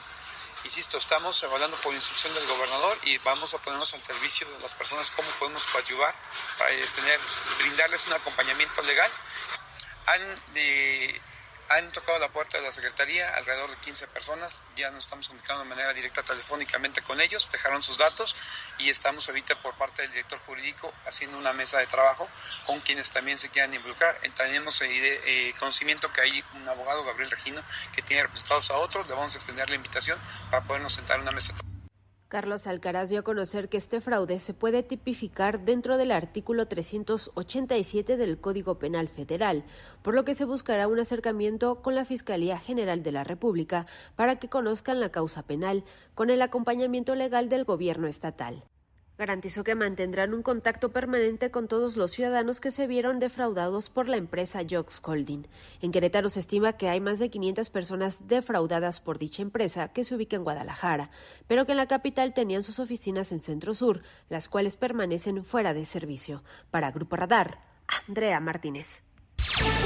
Bueno, estarán analizando también, revisando para poder ofrecer una alternativa, alguna opción, asesoría, asesoría como bien señalaba el secretario Carlos Alcaraz, y resolver pues esta petición, exigencia, queja que presentaron el día de ayer estas familias queretanas por la presunta eh, pues eh, comisión de un delito de esta empresa Yox Holding, una empresa de origen internacional y que bueno se instaló en Querétaro y ha generado pues esta incertidumbre que se tiene que revisar como bien lo señalaba el funcionario estatal. Bueno, gracias. En otro tema, el director de la Agencia de Movilidad en el Estado de Querétaro, de la MEC, Gerardo Cuanalo, dio a conocer ya, como le comentábamos al principio de este espacio informativo, un total de 15 nuevas unidades, 15 nuevas unidades marca Mercedes-Benz que se van a incorporar este próximo, el día de mañana, 3 de febrero, a la ruta T05, que ofrecerán servicios para los usuarios del transporte público única y exclusivamente con tarjeta de prepago, para que no se nos olvide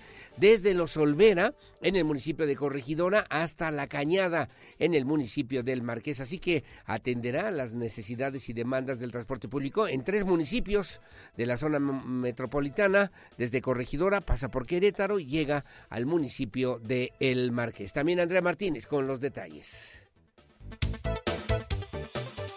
15 nuevas unidades marca Mercedes-Benz se incorporan este 3 de febrero a la ruta T05, las cuales ofrecerán servicio a las y los usuarios del transporte público desde Los Olvera en el municipio de Corregidora a La Cañada en el Marqués. El director de la Agencia de Movilidad del Estado de Querétaro, Gerardo Cuanalo Santos, dio a conocer que dichos autobuses son de uso exclusivo con la tarjeta de prepago.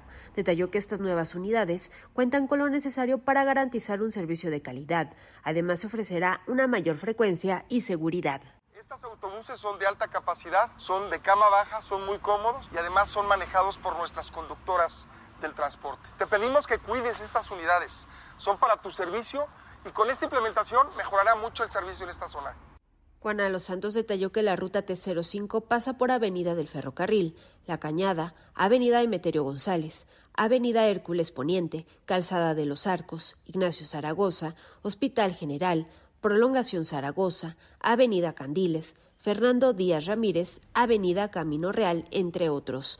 Asimismo, precisó que el concesionario Citrac suma nuevas unidades marca Mercedes-Benz, modelo Toreto, a las rutas L158 ante 66 y L159 ante 67 para brindar servicio en Juriquilla y El Nabo, respectivamente, hacia el Corporativo Santander. Estos autobuses funcionan solo con la tarjeta de prepago. Para Grupo Radar, Andrea Martínez.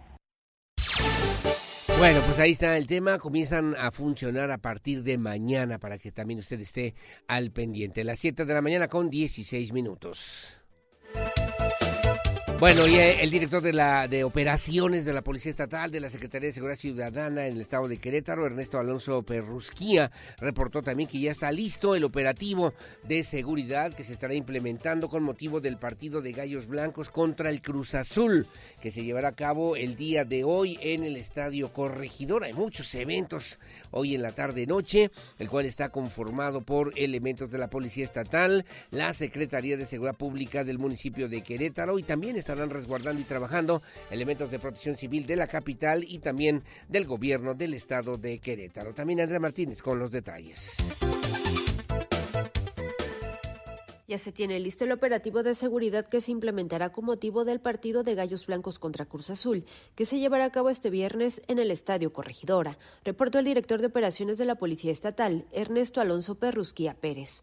Destacó que el despliegue operativo estará conformado por elementos de la Policía Estatal, la Secretaría de Seguridad Pública del municipio de Querétaro, Protección Civil y Seguridad Privada. Reiteró que el objetivo es contribuir para que se mantenga un ambiente de armonía antes, durante y después del encuentro. Nos encontramos listos con el despliegue operativo para el encuentro deportivo entre Gallos Blancos y Cruz Azul, a celebrarse este próximo 2 de febrero.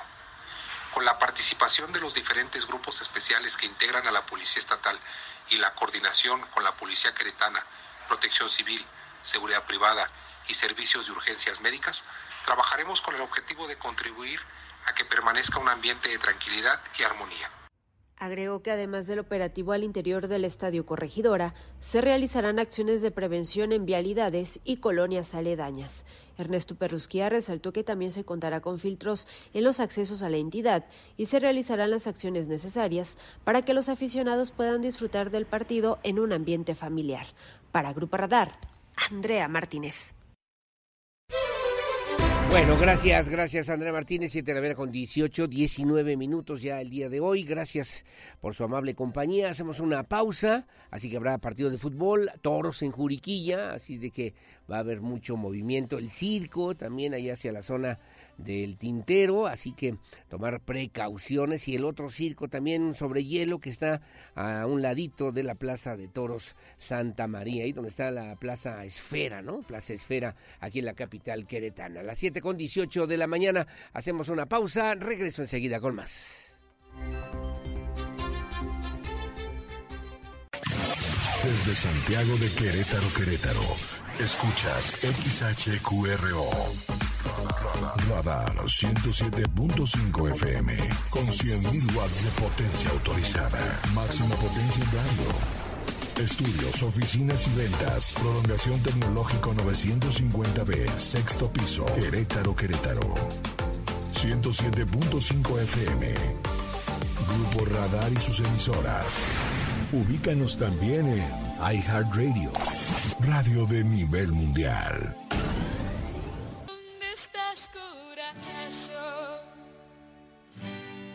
Ayer te busqué entre el suelo y el cielo, mi cielo, no te encontré. Puedo pensar que huyes de mí. Porque en mi silencio una corazonada me dice que sí.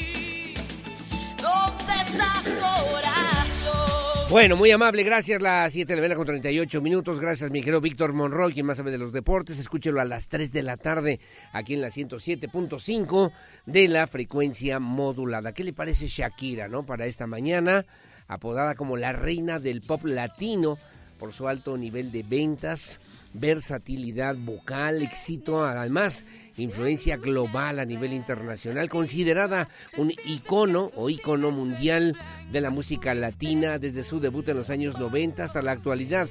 Ha tenido una gran repercusión sin duda alguna en la historia, en la escena internacional, en la música, también en la composición artística, citada en numerosas ocasiones por inspirar e influir a toda una generación de cantantes, una carrera artística de más de 30 años, una de las artistas con mayores ventas discográficas en la historia. Veía yo además en estas ventas más de 125 millones de discos vendidos a nivel internacional y desde el inicio de su carrera en 1991, luego de firmar un contrato con Sony Music Colombia por tres álbumes, eh, luego de dos intentos fallidos en el 91 y en el 93, Shakira debutó en colaboración con Luis Fernando Ochoa en el mercado discográfico hispanoamericano en 1995 con el álbum Pies Descalzos.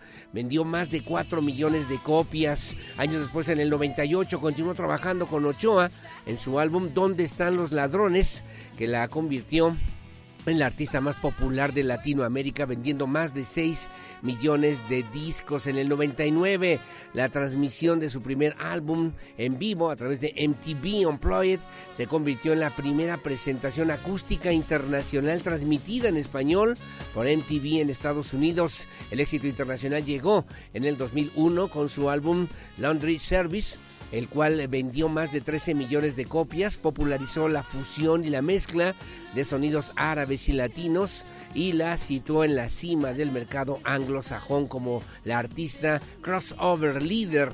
Entonces, en su momento figura en el número 172 de la Definitive 200 del Salón de la Fama del Rock and Roll a nivel internacional. Shakira Isabel Mebarak Ripoll nació en Barranquilla, 2 de febrero de 1977, conocida simplemente como Shakira, que usted también seguramente ya identificó. Que sea también para, para usted también esta mañana, que le aproveche y le disfrute también en esta interpretación musical de esta colombiana, sin duda extraordinaria, y Latinoamérica, una de las eh, artistas más importantes a nivel internacional, hoy por hoy codeándose con lo más importante del el pop en el mundo entero. Las 7 con 41 de la mañana hacemos una pausa, regreso enseguida con más, voy a platicar aquí en cabina, voy a platicar aquí en cabina, por cierto, con la licenciada Laura Figueroa Álvarez a propósito del tema de la violencia en contra de las mujeres.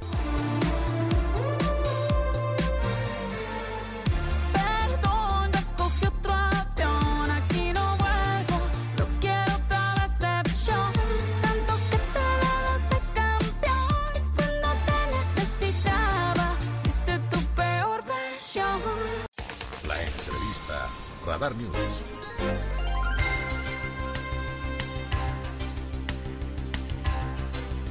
Bueno, muchísimas gracias. Son las 7 de la mañana con 47 minutos, 7.47. Gracias por seguir con nosotros aquí en Radar News en esta primera emisión. Me da mucho gusto platicar en esta ocasión, en esta mesa de trabajo, con la licenciada Laura Figueroa Álvarez. Es abogada, es abogada y defensora, así exigente, muy exigente, de mujeres que en alguna, de alguna forma, de alguna manera, eh, pues han sido violentadas en, en no uno, en varios, en algunos, en sus derechos como personas, como seres humanos, como mujeres en particular, y que bueno, en este mismo, en esta misma propuesta de FR y asociados bufete jurídico de asociadas, de abogadas que trabajan justamente en este tipo de situaciones para poder pues eh, dar a conocer casos y situaciones que de repente se vuelven bochornosos incluso para la misma sociedad y también para la sociedad queretana. Mi querida licenciada Laura Figueroa, ¿cómo estás? Buenos días. Muy bien, muchas gracias. ¿Y tú? Bien, muy amable, gracias por estar con nosotros, platicar con la audiencia de Radar News en esta primera emisión. ¿Qué tenemos que pensar hoy por hoy? De repente cuando las mujeres se enfrentan a temas que tienen que ver con la violencia, la violencia familiar, la violencia política, la violencia de género, pues mmm, acuden a una instancia y de pronto esas instancias pareciera que no se mueven, porque están controladas, porque están subordinadas, porque están bajo el régimen que controla, que vincula a hombres en un esquema institucional en el que finalmente la justicia para las mujeres se aleja o no llega o se vuelve un O sea, se sueño imposible, mi querida, mi querida, mi querida Laura Figueroa, o sea, es eterna, en el mejor de los casos, ¿eh? Se hace eterna. Me he encontrado casos que llevan dos, tres, cuatro años, ¿no? Siendo que pueden llevarse a cabo una conciliación, como acaba de salir una nueva ley este 26 de enero para llevar a cabo ciertas conciliaciones, ya que no nos ponemos de acuerdo entre partes, bueno, vamos a, a conciliar. Pero es muy importante también que nuestros, eh, nuestro Poder Judicial está saturadísimo de trabajo, Sí, poco sí. personal y muchísimos casos, ¿no? Eh, y también el que se sensibilicen esos jueces, magistrados y fiscales, ¿no? Este es un tema, por ejemplo, las fiscalías donde se especializa el tema de la mujer, que a veces no nos sensibilizamos con lo que le está pasando a la otra. Sí, sí, ¿no? sí. Un ejemplo, la Fiscalía 4, donde todas son mujeres y es como para que el tema se sensibilice más hacia el tema de las mujeres, que también hay hombres violentados, pero el mayor porcentaje son, son las mujeres. mujeres. Y si, si pasa eso, vamos a la agencia 4 por lo menos, eh, y, y- y de pronto sí abre esta posibilidad, sí se genera una sinergia favorable para que las mujeres sientan, primero, esta confianza y segunda, vean resultados judicialmente o jurídicos que les permita tener la posibilidad de alcanzar la justicia o lo que por lo menos en algún momento están peleando.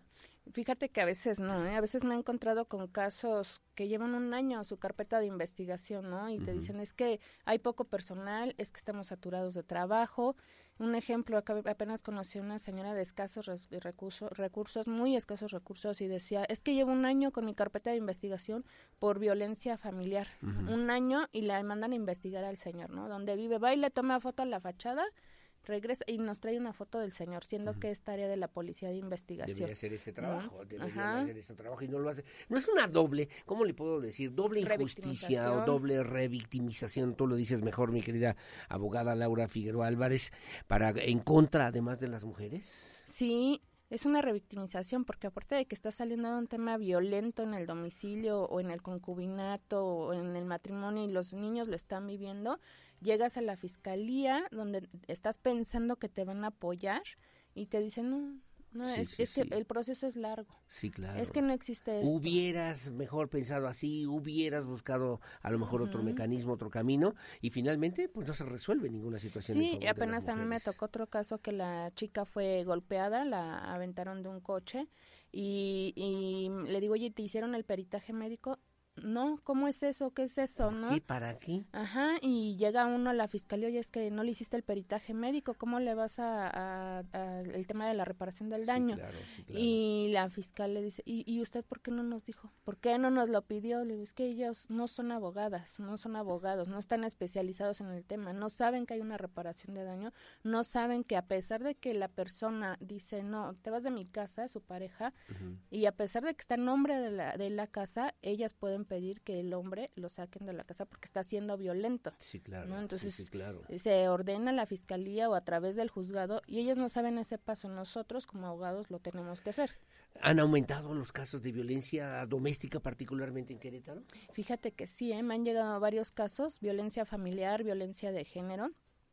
Y un tema también que me ha llegado es el, el violencia digital. ¿no? ¿Cómo? ¿Cómo es ese? Eh, la ley Olimpia, ¿no? Entonces aquí me dicen, sí existe la ley Olimpia. Si tú vas a la fiscalía y llegas como mujer y le dices, oye, quiero que me abras mi carpeta como ley Olimpia, te dicen, es que eso no existe aquí.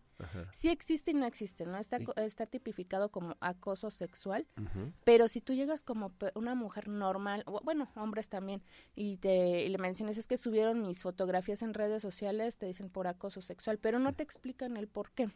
No, está tipificado así y hay varias partes que está en el Código Penal de aquí de Querétaro, eh, esa ley Olimpia, pero no todos los puntos, ¿eh? hay, hay ciertos puntos que le hacen falta. ¿Por qué? Eh, eh, a veces siento que es por la falta de atención, ¿no? Y debería de ser como que el Poder Judicial, la Fiscalía, el decir, híjole, está pasando estos temas. ¿Qué le falta a nuestro código para complementar eso? Porque eh, yo ya me hice la tarea de, de, de ver el Código Penal Federal, el Código Penal Estatal de aquí de Querétaro y el Código Penal de Puebla, Sí, que sí, es de sí, donde sale el tema claro. Olimpia. ¿no? claro. Y a Querétaro sí le hace falta ciertos temas, pero que llegues a la fiscalía y te expliquen por qué no ley Olimpia, por qué tu carpeta no va a salir con esto, este tema, ¿no? Entonces es por acoso sexual, que te expliquen.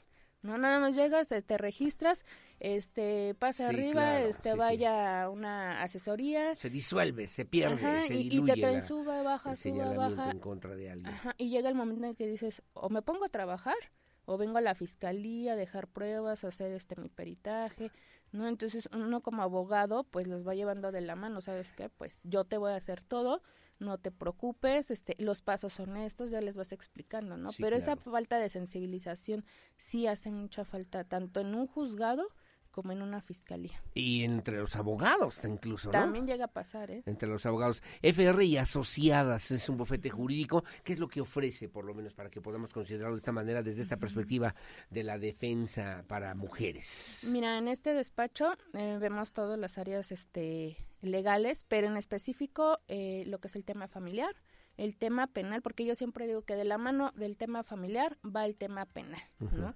Incumplimiento de alimentos, pensiones compensatorias, pensiones de dobles jornadas, que hay muchas mujeres y hombres también que no saben que tienen derecho a una compensación económica por el tiempo que estuvieron juntos, ¿no? Eh, el, la patria potestad, también la pérdida de la patria potestad, el incumplimiento de alimentos, la violencia de género, la violencia familiar, la guardia y custodia definitiva, sí, sí, ¿no? Sí, claro, sí, claro, que hay que verlo de manera integral, desde una eh, perspectiva jurídica, con una estrategia jurídica para que se puedan también obtener. Sí, y muchas veces lo que hacemos en los expedientes es sensibilizar el tema, ¿no? ¿Cuáles son los hechos? ¿Qué está pasando en ese domicilio? ¿Qué está pasando en ese entorno familiar? Sí, claro. Y es lo que tratamos de que se sensibilice el juez para ver ese tema. ¿Qué pasa cuando una denuncia de una mujer se queda en eso? Se queda en una denuncia, se queda en un señalamiento, se queda en la posibilidad de abrir o de iniciar una carpeta de investigación, pero no pasa más nada, un año, dos años, tres años, y parece que se vuelve un tema menor, incluso para jueces o juezas en algún momento, y finalmente no hay la justicia que reclaman estas mujeres. Uh, y a veces se queda en una carpeta de investigación archivada, en un expediente igual archivado del Poder Judicial, bueno, de la del juzgado familiar y se queda no pasó nada mientras tanto porque era lo que te comentaba, o sea, o te pones a trabajar para sacar adelante Sí, a claro. tu familia Sí, o claro. vas y cuánto tiempo te, te echas en un juzgado, ¿no? Y el que quieres hablar con un juez, yo soy mucho a veces de, de hablar con un juez, de hablar con un secretario de acuerdos, ¿no? Y yo les digo, yo estoy aprendiendo también de ustedes porque no todos los casos son iguales, todos los jueces eh, son diferentes, ¿no? Entonces, sí me baso mucho en jurisprudencias, el- además del Código Civil, Penal de aquí de Querétaro, porque es esa parte, ¿no? De, a, a lo mejor aquí no está en nuestro código, pero a lo mejor en un código federal, en una jurisprudencia existe. ¿No? Y que vean nuestras clientas o nuestros clientes que estamos en la defensa, ¿no? Aquí nosotros, además de llevar el tema jurídico, va el tema psicológico, ¿no? Claro. Tenemos ahí Sí, claro. eh, dos psicólogos, un psicólogo y una psicóloga que nos apoyan, por, y más en el tema familiar, porque eh, entrando a un tema legal, estás dándote cuenta con quién realmente te juntaste o con quién realmente te casaste, Sí. si, y quién es realmente el papá. Sí, porque hasta me he topado con casos que hasta los papás o a las mismas mamás que tienen que pagar pensión alimenticia pelean para que sea menos el tema de la pensión alimenticia, ¿no? Es que estoy muy gastado. Pues ni o es que usted es desempleado, pues no toda la vida vas a estar. Le, le toca, le toca al Congreso del Estado, le toca a la Fiscalía General, le toca al Poder Judicial del Estado de Querétaro, finalmente en un minuto que nos queda, mi querida licenciada Laura Figueroa Álvarez, eh, atender, resolver, considerar, sensibilizarse de esta situación y generar una mayor posibilidad para que las mujeres en un momento determinado, al sentir una situación de acoso, de violencia, en fin, puedan denunciar, puedan iniciar una investigación de esta naturaleza, investigar además a fondo? ¿Sabes qué? Siento que nos hace falta que llegues a una fiscalía, a un juzgado y reportar realmente lo que pasa. ¿Cuántas carpetas de investigación se están abriendo? ¿Cuántas carpetas les regresas porque te dicen que no se puede y te regresas a tu casa sin hacer ningún trámite? Y que nuestros diputados se den cuenta, ¿no? ¿Qué está pasando? Claro. ¿no? Ahorita yo, por ejemplo, traigo ahí una iniciativa por el tema de lo que te comentaba de la ley Olimpia. Es que me dicen, sí existe. No, no existe el 100%, ¿no? Y que se, se sensibilicen también nuestros diputados, ¿no? ¿Qué es lo que está pasando con las mujeres? Porque la mayor parte del porcentaje de las que estamos siendo violentadas somos las mujeres. Además de ser violentadas por nuestras Claro. parejas, estamos siendo violentados por nuestras autoridades. Violencia de género, violencia política, también ha aumentado en Querétaro. Sí, yo así lo veo, es una realidad, sí ha pasado, tú te paras en una fiscalía donde se da mucho el tema de violencia de género Sí, y sí, sí. violencia familiar que hacen la 4 y, y sí, los casos han aumentado, ¿no? Y a veces abres tu carpeta y no te dicen, ¿sabes que es por violencia familiar? Tienes derecho a un pago de reparación de daño, ¿no? Y con esto vas a ir al juzgado familiar y te vas a sustentar porque está pasando esta violencia. FR y Asociadas, Bufete Jurídico, ¿dónde está? Que me están preguntando el número telefónico. Mira, si puedes dar un poquito más de datos para que la gente te del- contacte, mi querida Laura. A partir del 8 de febrero vamos a estar en Central Park, Torre 1, piso 8C. Nuestro teléfono es 442 7079 804. 442-7079. Uh 804. 804. 442-707-9804. Ajá, la asesoría jurídica es gratuita y si nuestros clientes deciden trabajar su caso con nosotros, se les da hasta la oportunidad, bueno, se les da un precio que sea accesible, que sea en pagos, porque hay mucha gente que te dice es que no, o, pago la alimentación de mis hijos, la renta y todo lo que se le viene, o pago el abogado. Bueno, que se vuelve además un tema que hace más difícil o cada vez más difícil justamente lograr esta esencia fundamental o principal de nuestra Constitución de que haya justicia y de que la justicia sea pronta y expedita para todos. ¿no? Mi querida abogada, muchas gracias Laura Figueroa Álvarez.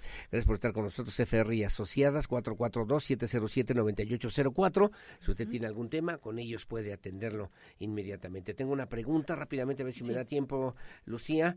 Eh, me dice, señor Helio, le puede preguntar a la abogada si es legal que obliguen a los menores a ver a su papá, aunque ellos no quieran verlo, solamente porque ahora hay un derecho a que, cre a que crezcan también con una figura paterna, me dice Alejandra. No, no es legal. Nosotros lo que pedimos cuando pasa ese tipo de situaciones es que se haga un peritaje psicológico eh, al menor y si el menor ya tiene cierta edad para tener una entrevista con el juez, también se lo hacemos ver porque hay veces que pasa situaciones cuando hacen la visita con los padres, ¿no? con el tema de convivencia, se da el tema de violencia, se da el tema de que hasta te hablan mal de la mamá o el papá, ¿no? Entonces pedimos el peritaje que psicológico. que se ayude el bufete jurídico también para cuestiones que tienen que ver con herencia, me dice Delia Suárez. Sí, también lo vemos también se puede, también pueden acercarse.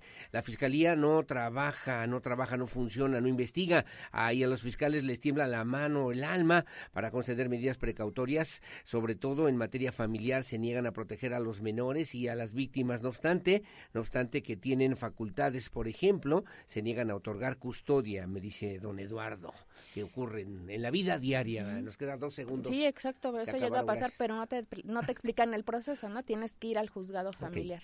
442-707-9804 y espero que tengamos además respuesta y que podamos ayudar a la gente que sí lo necesita. Gracias, mi querida Laura, mi querida abogada Laura Figueroa Álvarez por estar con nosotros. Buenos Muchas gracias a ti. Al contrario, son las 8 de la mañana con un minuto, hacemos una pausa, una pausa, regresamos enseguida con más aquí en Radar News en esta primera emisión. De regreso voy a platicar con el maestro Ángelus Medina López, es coordinador general de educación continua de la Universidad Autónoma de Querétaro a propósito de la promoción de cursos disponibles a través de nuestra máxima Casa de Estudios. La pausa y volvemos enseguida con más. Desde Santiago de Querétaro, Querétaro, escuchas XHQRO.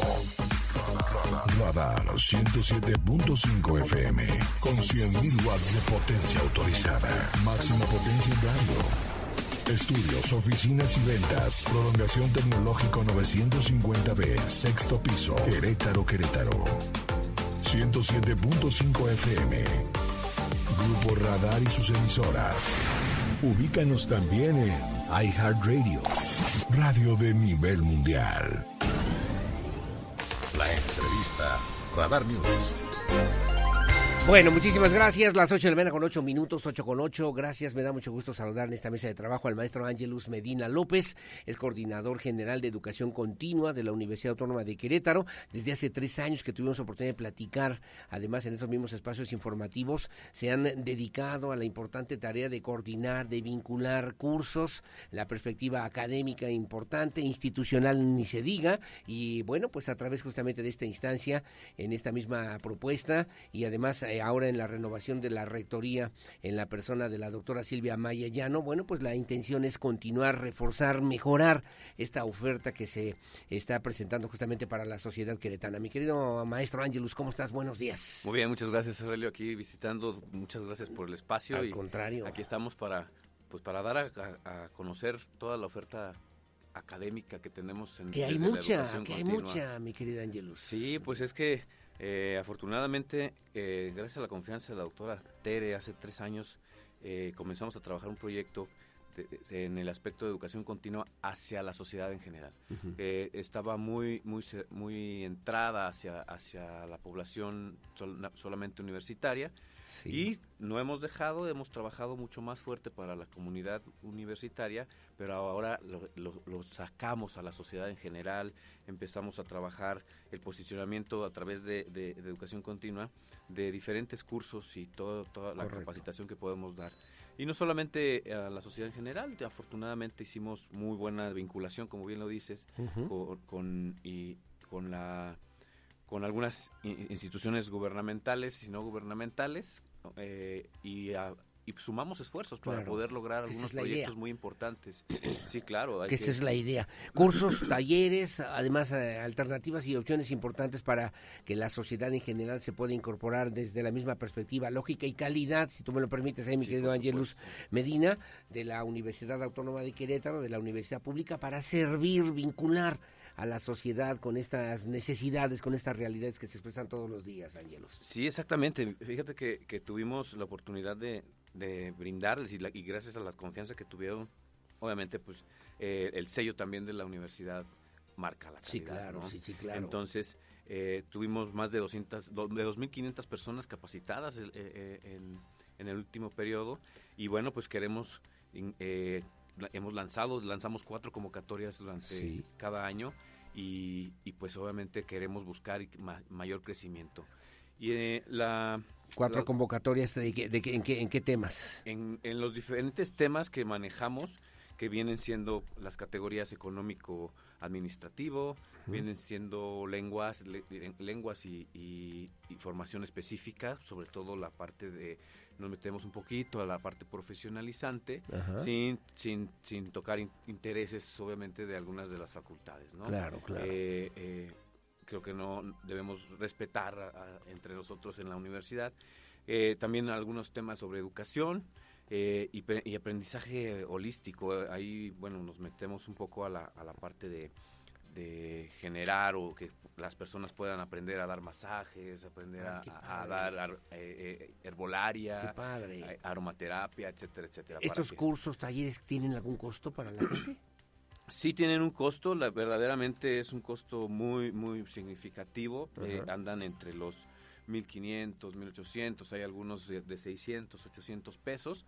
Eh, sobre todo pensando, bueno, pues también eh, en la economía, ¿no? Apoyar a, que, a que las personas se capaciten, que tengan herramientas, que tengan competencias y no solamente el, eh, el, público en general, también los alumnos. es bien importante que, es la primera, ¿no? Exactamente, es, la primera, nuestra primera foco, ¿no? De, de, población que tenemos considerada y sobre todo que tienen un, una, un descuento por ser por ser comunidad universitaria, tanto administrativos, maestros, alumnos, todos todos tienen un, un descuento por por ser de la comunidad universitaria. y exalumnos incluso. Y exalumnos, y que les generas una alternativa, una opción, una herramienta adicional, en primera instancia como primer objetivo, y luego la otra, abrir a la sociedad en general para que también puedan aprovechar la riqueza, la importancia, la relevancia y las posibilidades que se pueden abrir con estos cursos y talleres. Así es.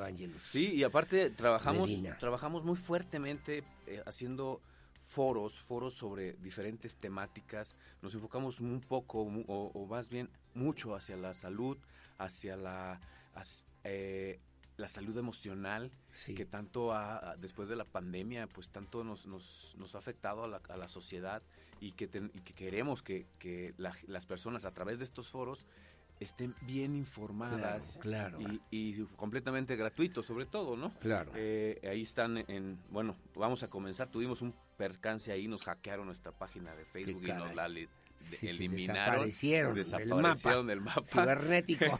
Exactamente. Pero bueno, ahí los invito a que nos busquen en, Coordinación General de Educación Continua ahí en las redes sociales para que nos sigan y pues sobre todo que, que, vean las convocatorias que, hemos estado hay trabajando. Varias, hay varias, infinidad de convocatorias que también convocatorias, muchos foros, muchos temas importantes que seguramente serán de interés de la comunidad en general. Me preguntan si tienen valor a currículum estos cursos, talleres. Claro que sí todos nuestros cursos, todos nuestros talleres, obviamente por más razón los diplomados, todos tienen un valor curricular. Un valor curricular y puede... Todos tienen el sello de la Universidad Autónoma de Querétaro y, son avalados y respaldados por ellos. De lo que eso significa. Pues mucha chamba, mucho mucha tarea, mucho trabajo. ¿Cómo va en la relación? ¿Cómo es la visión que tiene hoy la doctora Silvia Maya Llano justamente a propósito de esta pues eh, coordinación, obviamente coordinación general de educación continua dentro de la Universidad Autónoma de Querétaro, que ha ido poco a poquito abriendo caminos, abriendo brechas en Querétaro, mi querido Ángelos. Sí, mira, eh, creo que nuestra proyección y, sumándonos al proyecto que, encabeza la doctora Silvia eh, vamos a, generar una cobertura no solamente a nivel local ni regional, sino que también vamos a, irnos hacia la internacionalización. Hemos estado trabajando con, con, en, en, Estados Unidos con la Organización de Migrantes, eh, que, hemos eh, eh, apenas abrimos unos cursos que vamos a dar con en la organización de migrantes allá en Estados Unidos. Entonces, pues la, la intención y la instrucción es vamos hacia la internacionalización de la universidad. Entonces, vamos a buscar el posicionamiento de estos cursos, talleres, capacitación, etcétera. Claro, también de la mano y generando vinculación y extensión con, con esta con diferentes organizaciones internacionales. Incluso, eh, sí, sí, dime, dime, dime. Eh, buscamos también la, parte de generar cursos autogestivos eh, hay muchas plataformas que, y muchas universidades que así lo manejan. Cursos autogestivos, que son... tú los puedes tomar a la hora y en el momento que tú, que tú desees. que son bastante económicos. Sin embargo, pues lleva el sello de, la, nuestra universidad. Me están preguntando número telefónico. Está la página con, algunos temas, pero si hay algún número telefónico para que la gente se pueda poner en contacto con ustedes, mi querido Claro que sí. Eh, paso el número de teléfono, es 442-192-1200 eh, con la extensión 34980 y 34981. 442-192-1200, extensión 34980 y 34981, para que conozca más detalles, conozca también las propuestas y las convocatorias. Preguntaban también, oye, ¿qué edad o en qué edad, de qué forma pueden también tomar estos cursos? Tenemos de todo, tenemos desde inglés para niños, cursos para niños, este y pues obviamente es abierto a todo el público y puede tomarlo o así quien quiera tomarlo. Me pregunta si son presenciales o si son en línea. Presenciales, en línea y, Hay de todo. E híbridos, de todo para todos. y los horarios, obviamente, pues, los, horarios, adaptados son, fíjate que buscamos mucho que se adapten a, los espacios o los tiempos de las personas. Entonces, por lo general, hacemos, hay muchos cursos que se dan por las tardes y como son virtuales, bueno, pues se dan desde la comodidad de su casa o la oficina o el taller y donde pues, sea. Y, ha habido, ¿cómo es la respuesta de la gente? ¿Ha habido buena respuesta? Fíjate que afortunadamente, afortunadamente eh, hemos tenido bastante y muy significativa respuesta de, toda la población. De ahí, afortunadamente, nos han abierto las puertas en empresas para poder brindar capacitación desde la universidad para para algunos sectores eh, productivos. Eh, y bueno, como, como te digo, hemos hecho esas alianzas con sector gobierno, institución como la UAC y otra el sector productivo haciendo la triple alianza y hemos generado proyectos interesantes para la comunidad el público en general. Pues ahí está la propuesta de la Coordinación General de Educación Continua de la Universidad Autónoma de Querétaro. Espero sea atractiva, sea importante para todos ustedes.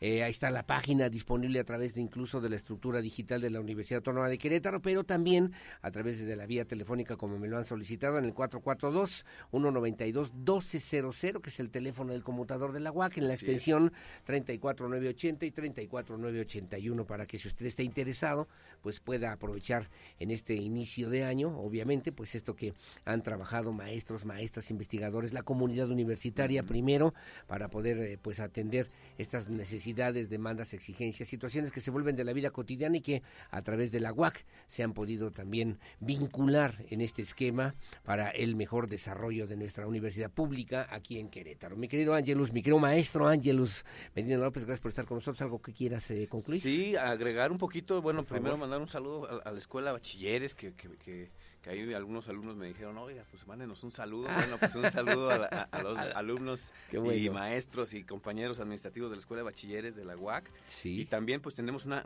una, una, estamos generando un proyecto, un programa de, capacitación de algunos temas específicos para, la, para los jóvenes de nivel medio superior.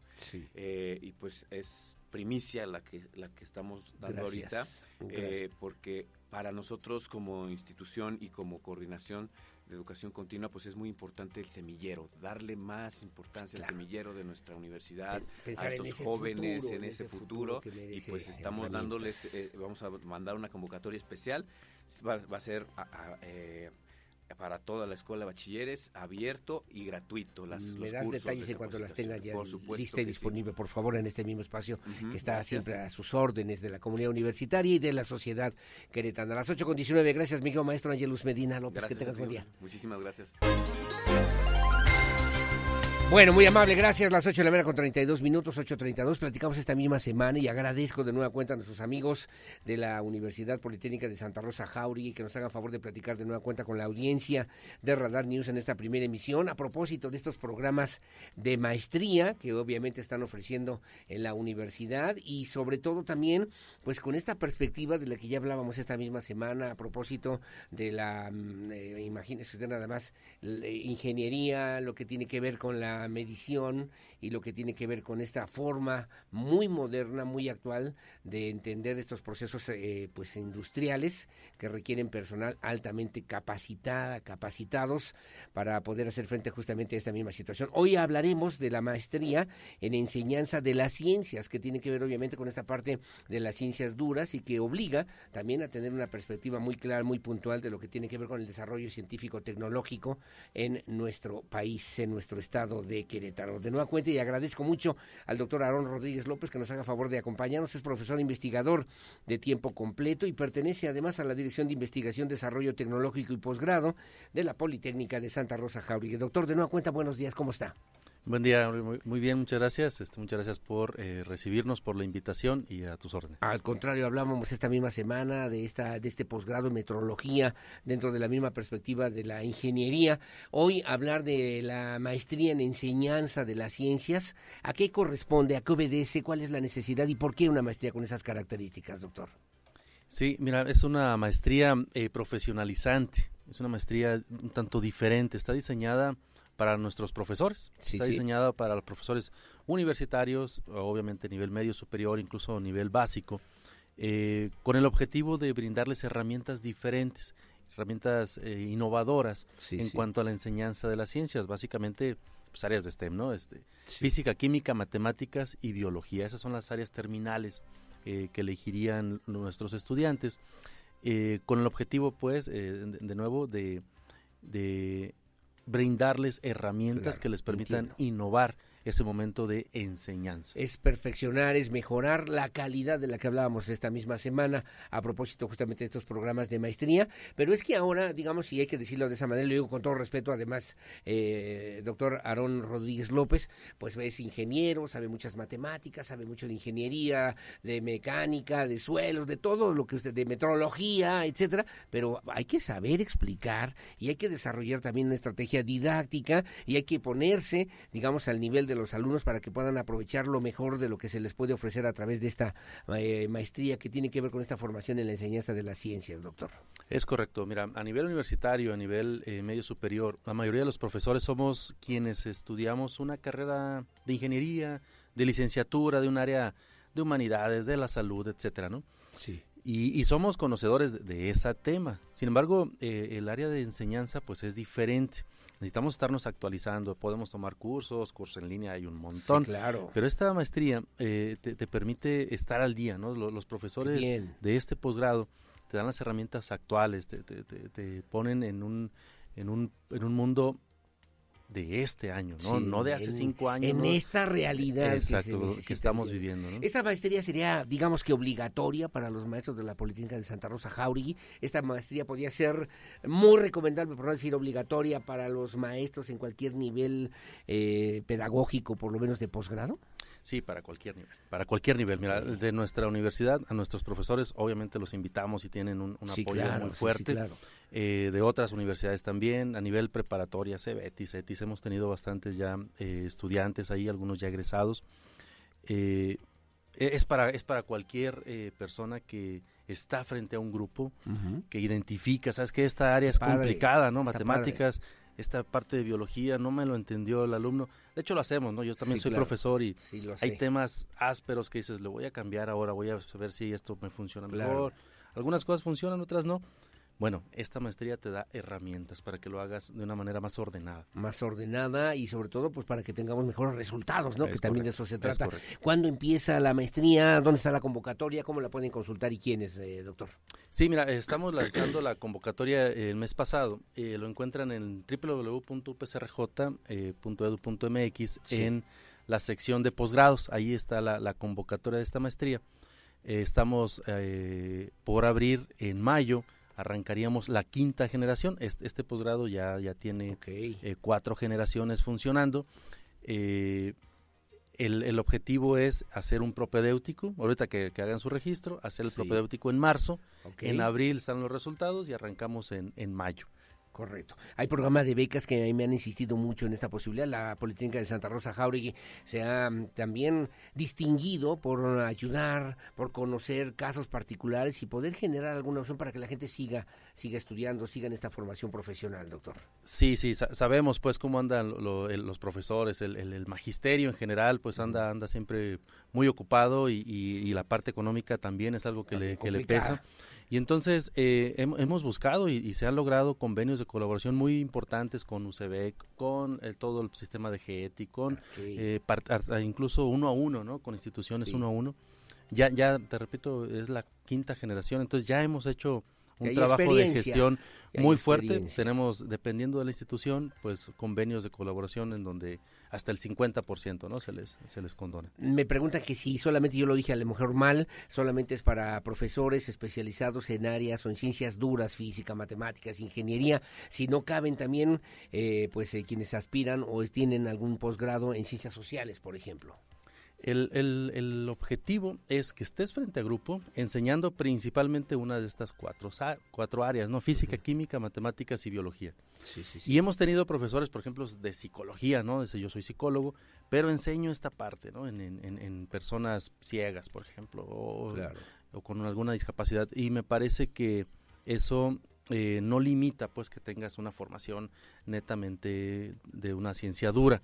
Puede ser cualquier otra formación, pero sí el objetivo es que estés frente a un grupo enseñando una de estas áreas. Correcto. Son las 8 de la mañana con 39 minutos. Esta maestría, finalmente le pregunto en un minuto que nos queda, doctor, esta maestría sirve justamente para fortalecer, para desarrollar el nuevo modelo, el nuevo, la nueva propuesta educativa en Querétaro.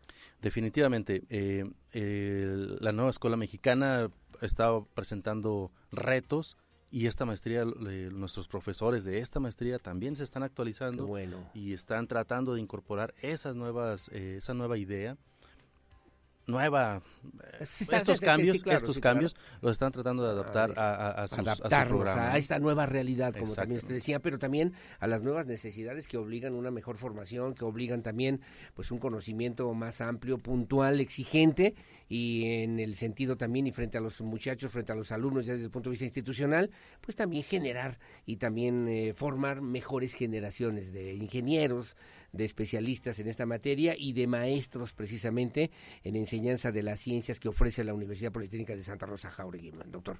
Pues muchas gracias por platicar con la audiencia de Radar News, al doctor Aarón Rodríguez López, ya viene más seguido que yo y además agradecerle a mis amigos de la Politécnica de Santa Rosa, vienen, trajeron tamalitos, es Día de la Candelaria, así que enhorabuena, muchas gracias y ahorita, ahorita buscamos un poquito nada más para desayunar con muchísimo gusto. Gracias, doctor, que tenga buen día. Muchas gracias, hasta luego. Al contrario, buenos días, el doctor Aarón Rodríguez López, profesor investigador de tiempo completo. Además, pertenece a la Dirección de Investigación, Desarrollo Tecnológico y Posgrado de la Politécnica de Santa Rosa Jáurico, que hace una labor importante para, sobre todo, adecuarse a estos nuevos modelos educativos y al mismo tiempo ofrecer esquemas, programas, proyectos, productos de alta calidad para las próximas generaciones en un mundo cada vez más competitivo. Las 8.40, una pausa, regresamos enseguida con más.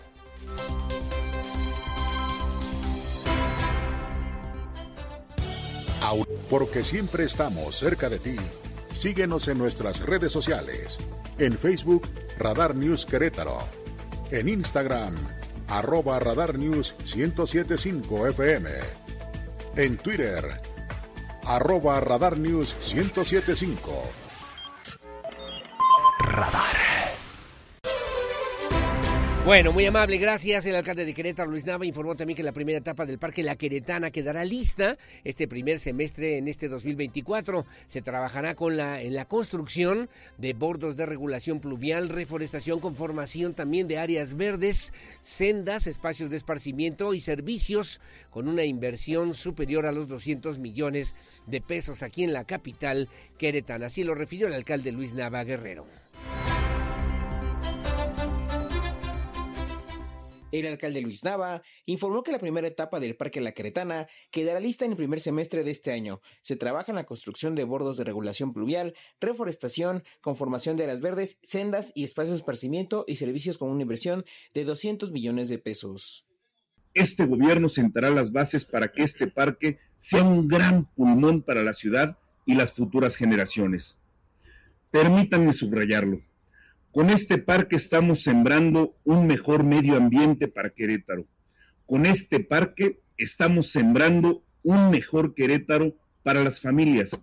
Con este parque estamos sembrando una mejor calidad de vida para las familias del Querétaro que queremos, con áreas verdes, con deporte, con cultura, con una sana diversión, con entretenimiento, en armonía y equilibrio con la naturaleza. Esa es nuestra misión, ese es nuestro objetivo y por ello seguiremos trabajando hasta el final de la administración, hasta el último día, para poderles cumplir a las familias queretanas en este gran objetivo. De acuerdo al decreto de área natural protegida del pasado 12 de septiembre de 2006, el polígono consta de 224 hectáreas. El proyecto del Parque Interurbano La Queretana está dentro de esta área natural protegida y es una zona que busca preservar y restaurar el ambiente vegetal para aminorar los efectos del impacto ambiental en los centros de población. Este parque pretende ser un espacio de salvaguarda de riesgos y recuperación de servicios ecosistémicos de la zona, sobre todo la infiltración. Para Grupo Radar, Alejandro Payán. Bueno, gracias Alejandro Payán, saludos a Liceo Laborde que nos hace favor de sintonizarnos desde Veracruz, muy amable, gracias. Vamos a los comentarios para el día de hoy, Lucía. Rápidamente vamos al principio. Carlos Laborde, sí, que nos hace favor de vernos desde allá, desde el puerto de Veracruz. Bueno, ¿qué tenemos en esta mañana? Me mandan algunos comentarios, me dice que ganas de ayudar a otros. Eh, también, pues, soy feliz. Ojalá que podamos conformar también una ciudad, una sociedad en paz. En paz no es tener guerra, es libertad de vivir disfrutando de la vida y ser agradecido, me dice don Víctor Landgrave. Muy amable, gracias. Mónica Bolaños, como cada mañana para pedirte que mandes por favor algún reportero. Avenida San Diego, carretera al campo militar, carretera Tlacote, Pigmenio González para reportar los avances de obra con imágenes y entrevistas con habitantes de la zona para ver el sentir de la ciudadanía y calibrar el pulso político. Gracias de antemano y bendiciones para todos. Gracias Mónica Bolaños. Que tengas buen día. Pregunta para la abogada, ya lo comentamos aquí, la Fiscalía no trabaja, también ya hicimos ese comentario. Buen día, excelente viernes, que sea un gran fin de semana, que seas inmensamente feliz ya con el simple hecho de existir, me dice Leti Sáenz. Claro que sí, muy amable, gracias. Tengo un audio. A ver, adelante, por favor. Adelante, Lucía, el audio. Son las 8.52. Sí, es de Arturo Ramírez, ¿no? Me dice aquí, a ver, adelante. Buenos días. Buen día, don señor Arturo. Aurelio. Buen día, señor. Arturo Ramírez, señor. Dice que las nuevas unidades de Crobús están muy bien, pero desgraciadamente ninguna trae razón social, número económico del camión ni nada para poder hacer un reporte. Y también detecté que los operadores siguen recibiendo dinero por las señoras que son muy tercas, que Ok, no quieren pagar su tarjeta. Ahí cómo le hacemos, señor Aurelio Peña. Gracias, pendiente. Gracias, gracias, don Arturo Ramírez, tiene usted toda la razón, ¿eh? No, no identificamos el camión, ya están circulando, ya están ofreciendo ese servicio, pero no los identificamos. No hay un número telefónico para hacer algún reporte, también tiene razón. Y luego hay gente que sigue pagando, "Ah, es que yo nomás traigo los nueve pesos o los once pesos para el transporte público, tiene que ser con tarjeta de prepago. Gracias, don Arturo. Pasamos el comentario. Buen día. Por favor, un favor, podría repetir también la página de los cursos y diplomados, el teléfono, ¿no? Aquí lo tengo el teléfono para los diplomados en la Universidad Autónoma de Querétaro, es el 442-192-1200, extensiones 3498 y, tren- eh, no, 34980 y 34981. Ay, Dios mío. Bueno, gracias. Elisa Aurelio, buen día. Entiendo la violencia hacia las mujeres, pero ¿dónde queda la violencia hacia los hombres? Yo soy minusválido, diríamos una persona con discapacidad. Mi pareja es, me dice aquí su nombre, es licenciada en trabajo social en el CRIC y no puedo hacer que me entregue mis cosas. Ya no quiero nada con ella, me deja en la calle y no y no y no he faltado, no he faltado con los gastos de la casa y gastos hacia ella. Tengo que comprar a dónde puedo acudir. Me da su número, la, lo, lo consideramos, ¿no? También para que lo revise la licenciada Laura Figueroa Álvarez, con todo gusto, muy amable. Gracias. En la fotografía, buenos días, licenciado. Ya se hizo eterna esta obra en Epigmenio González Esquina con Felipe Ángeles. Está del nabo de la patada y parece interminable entrañable.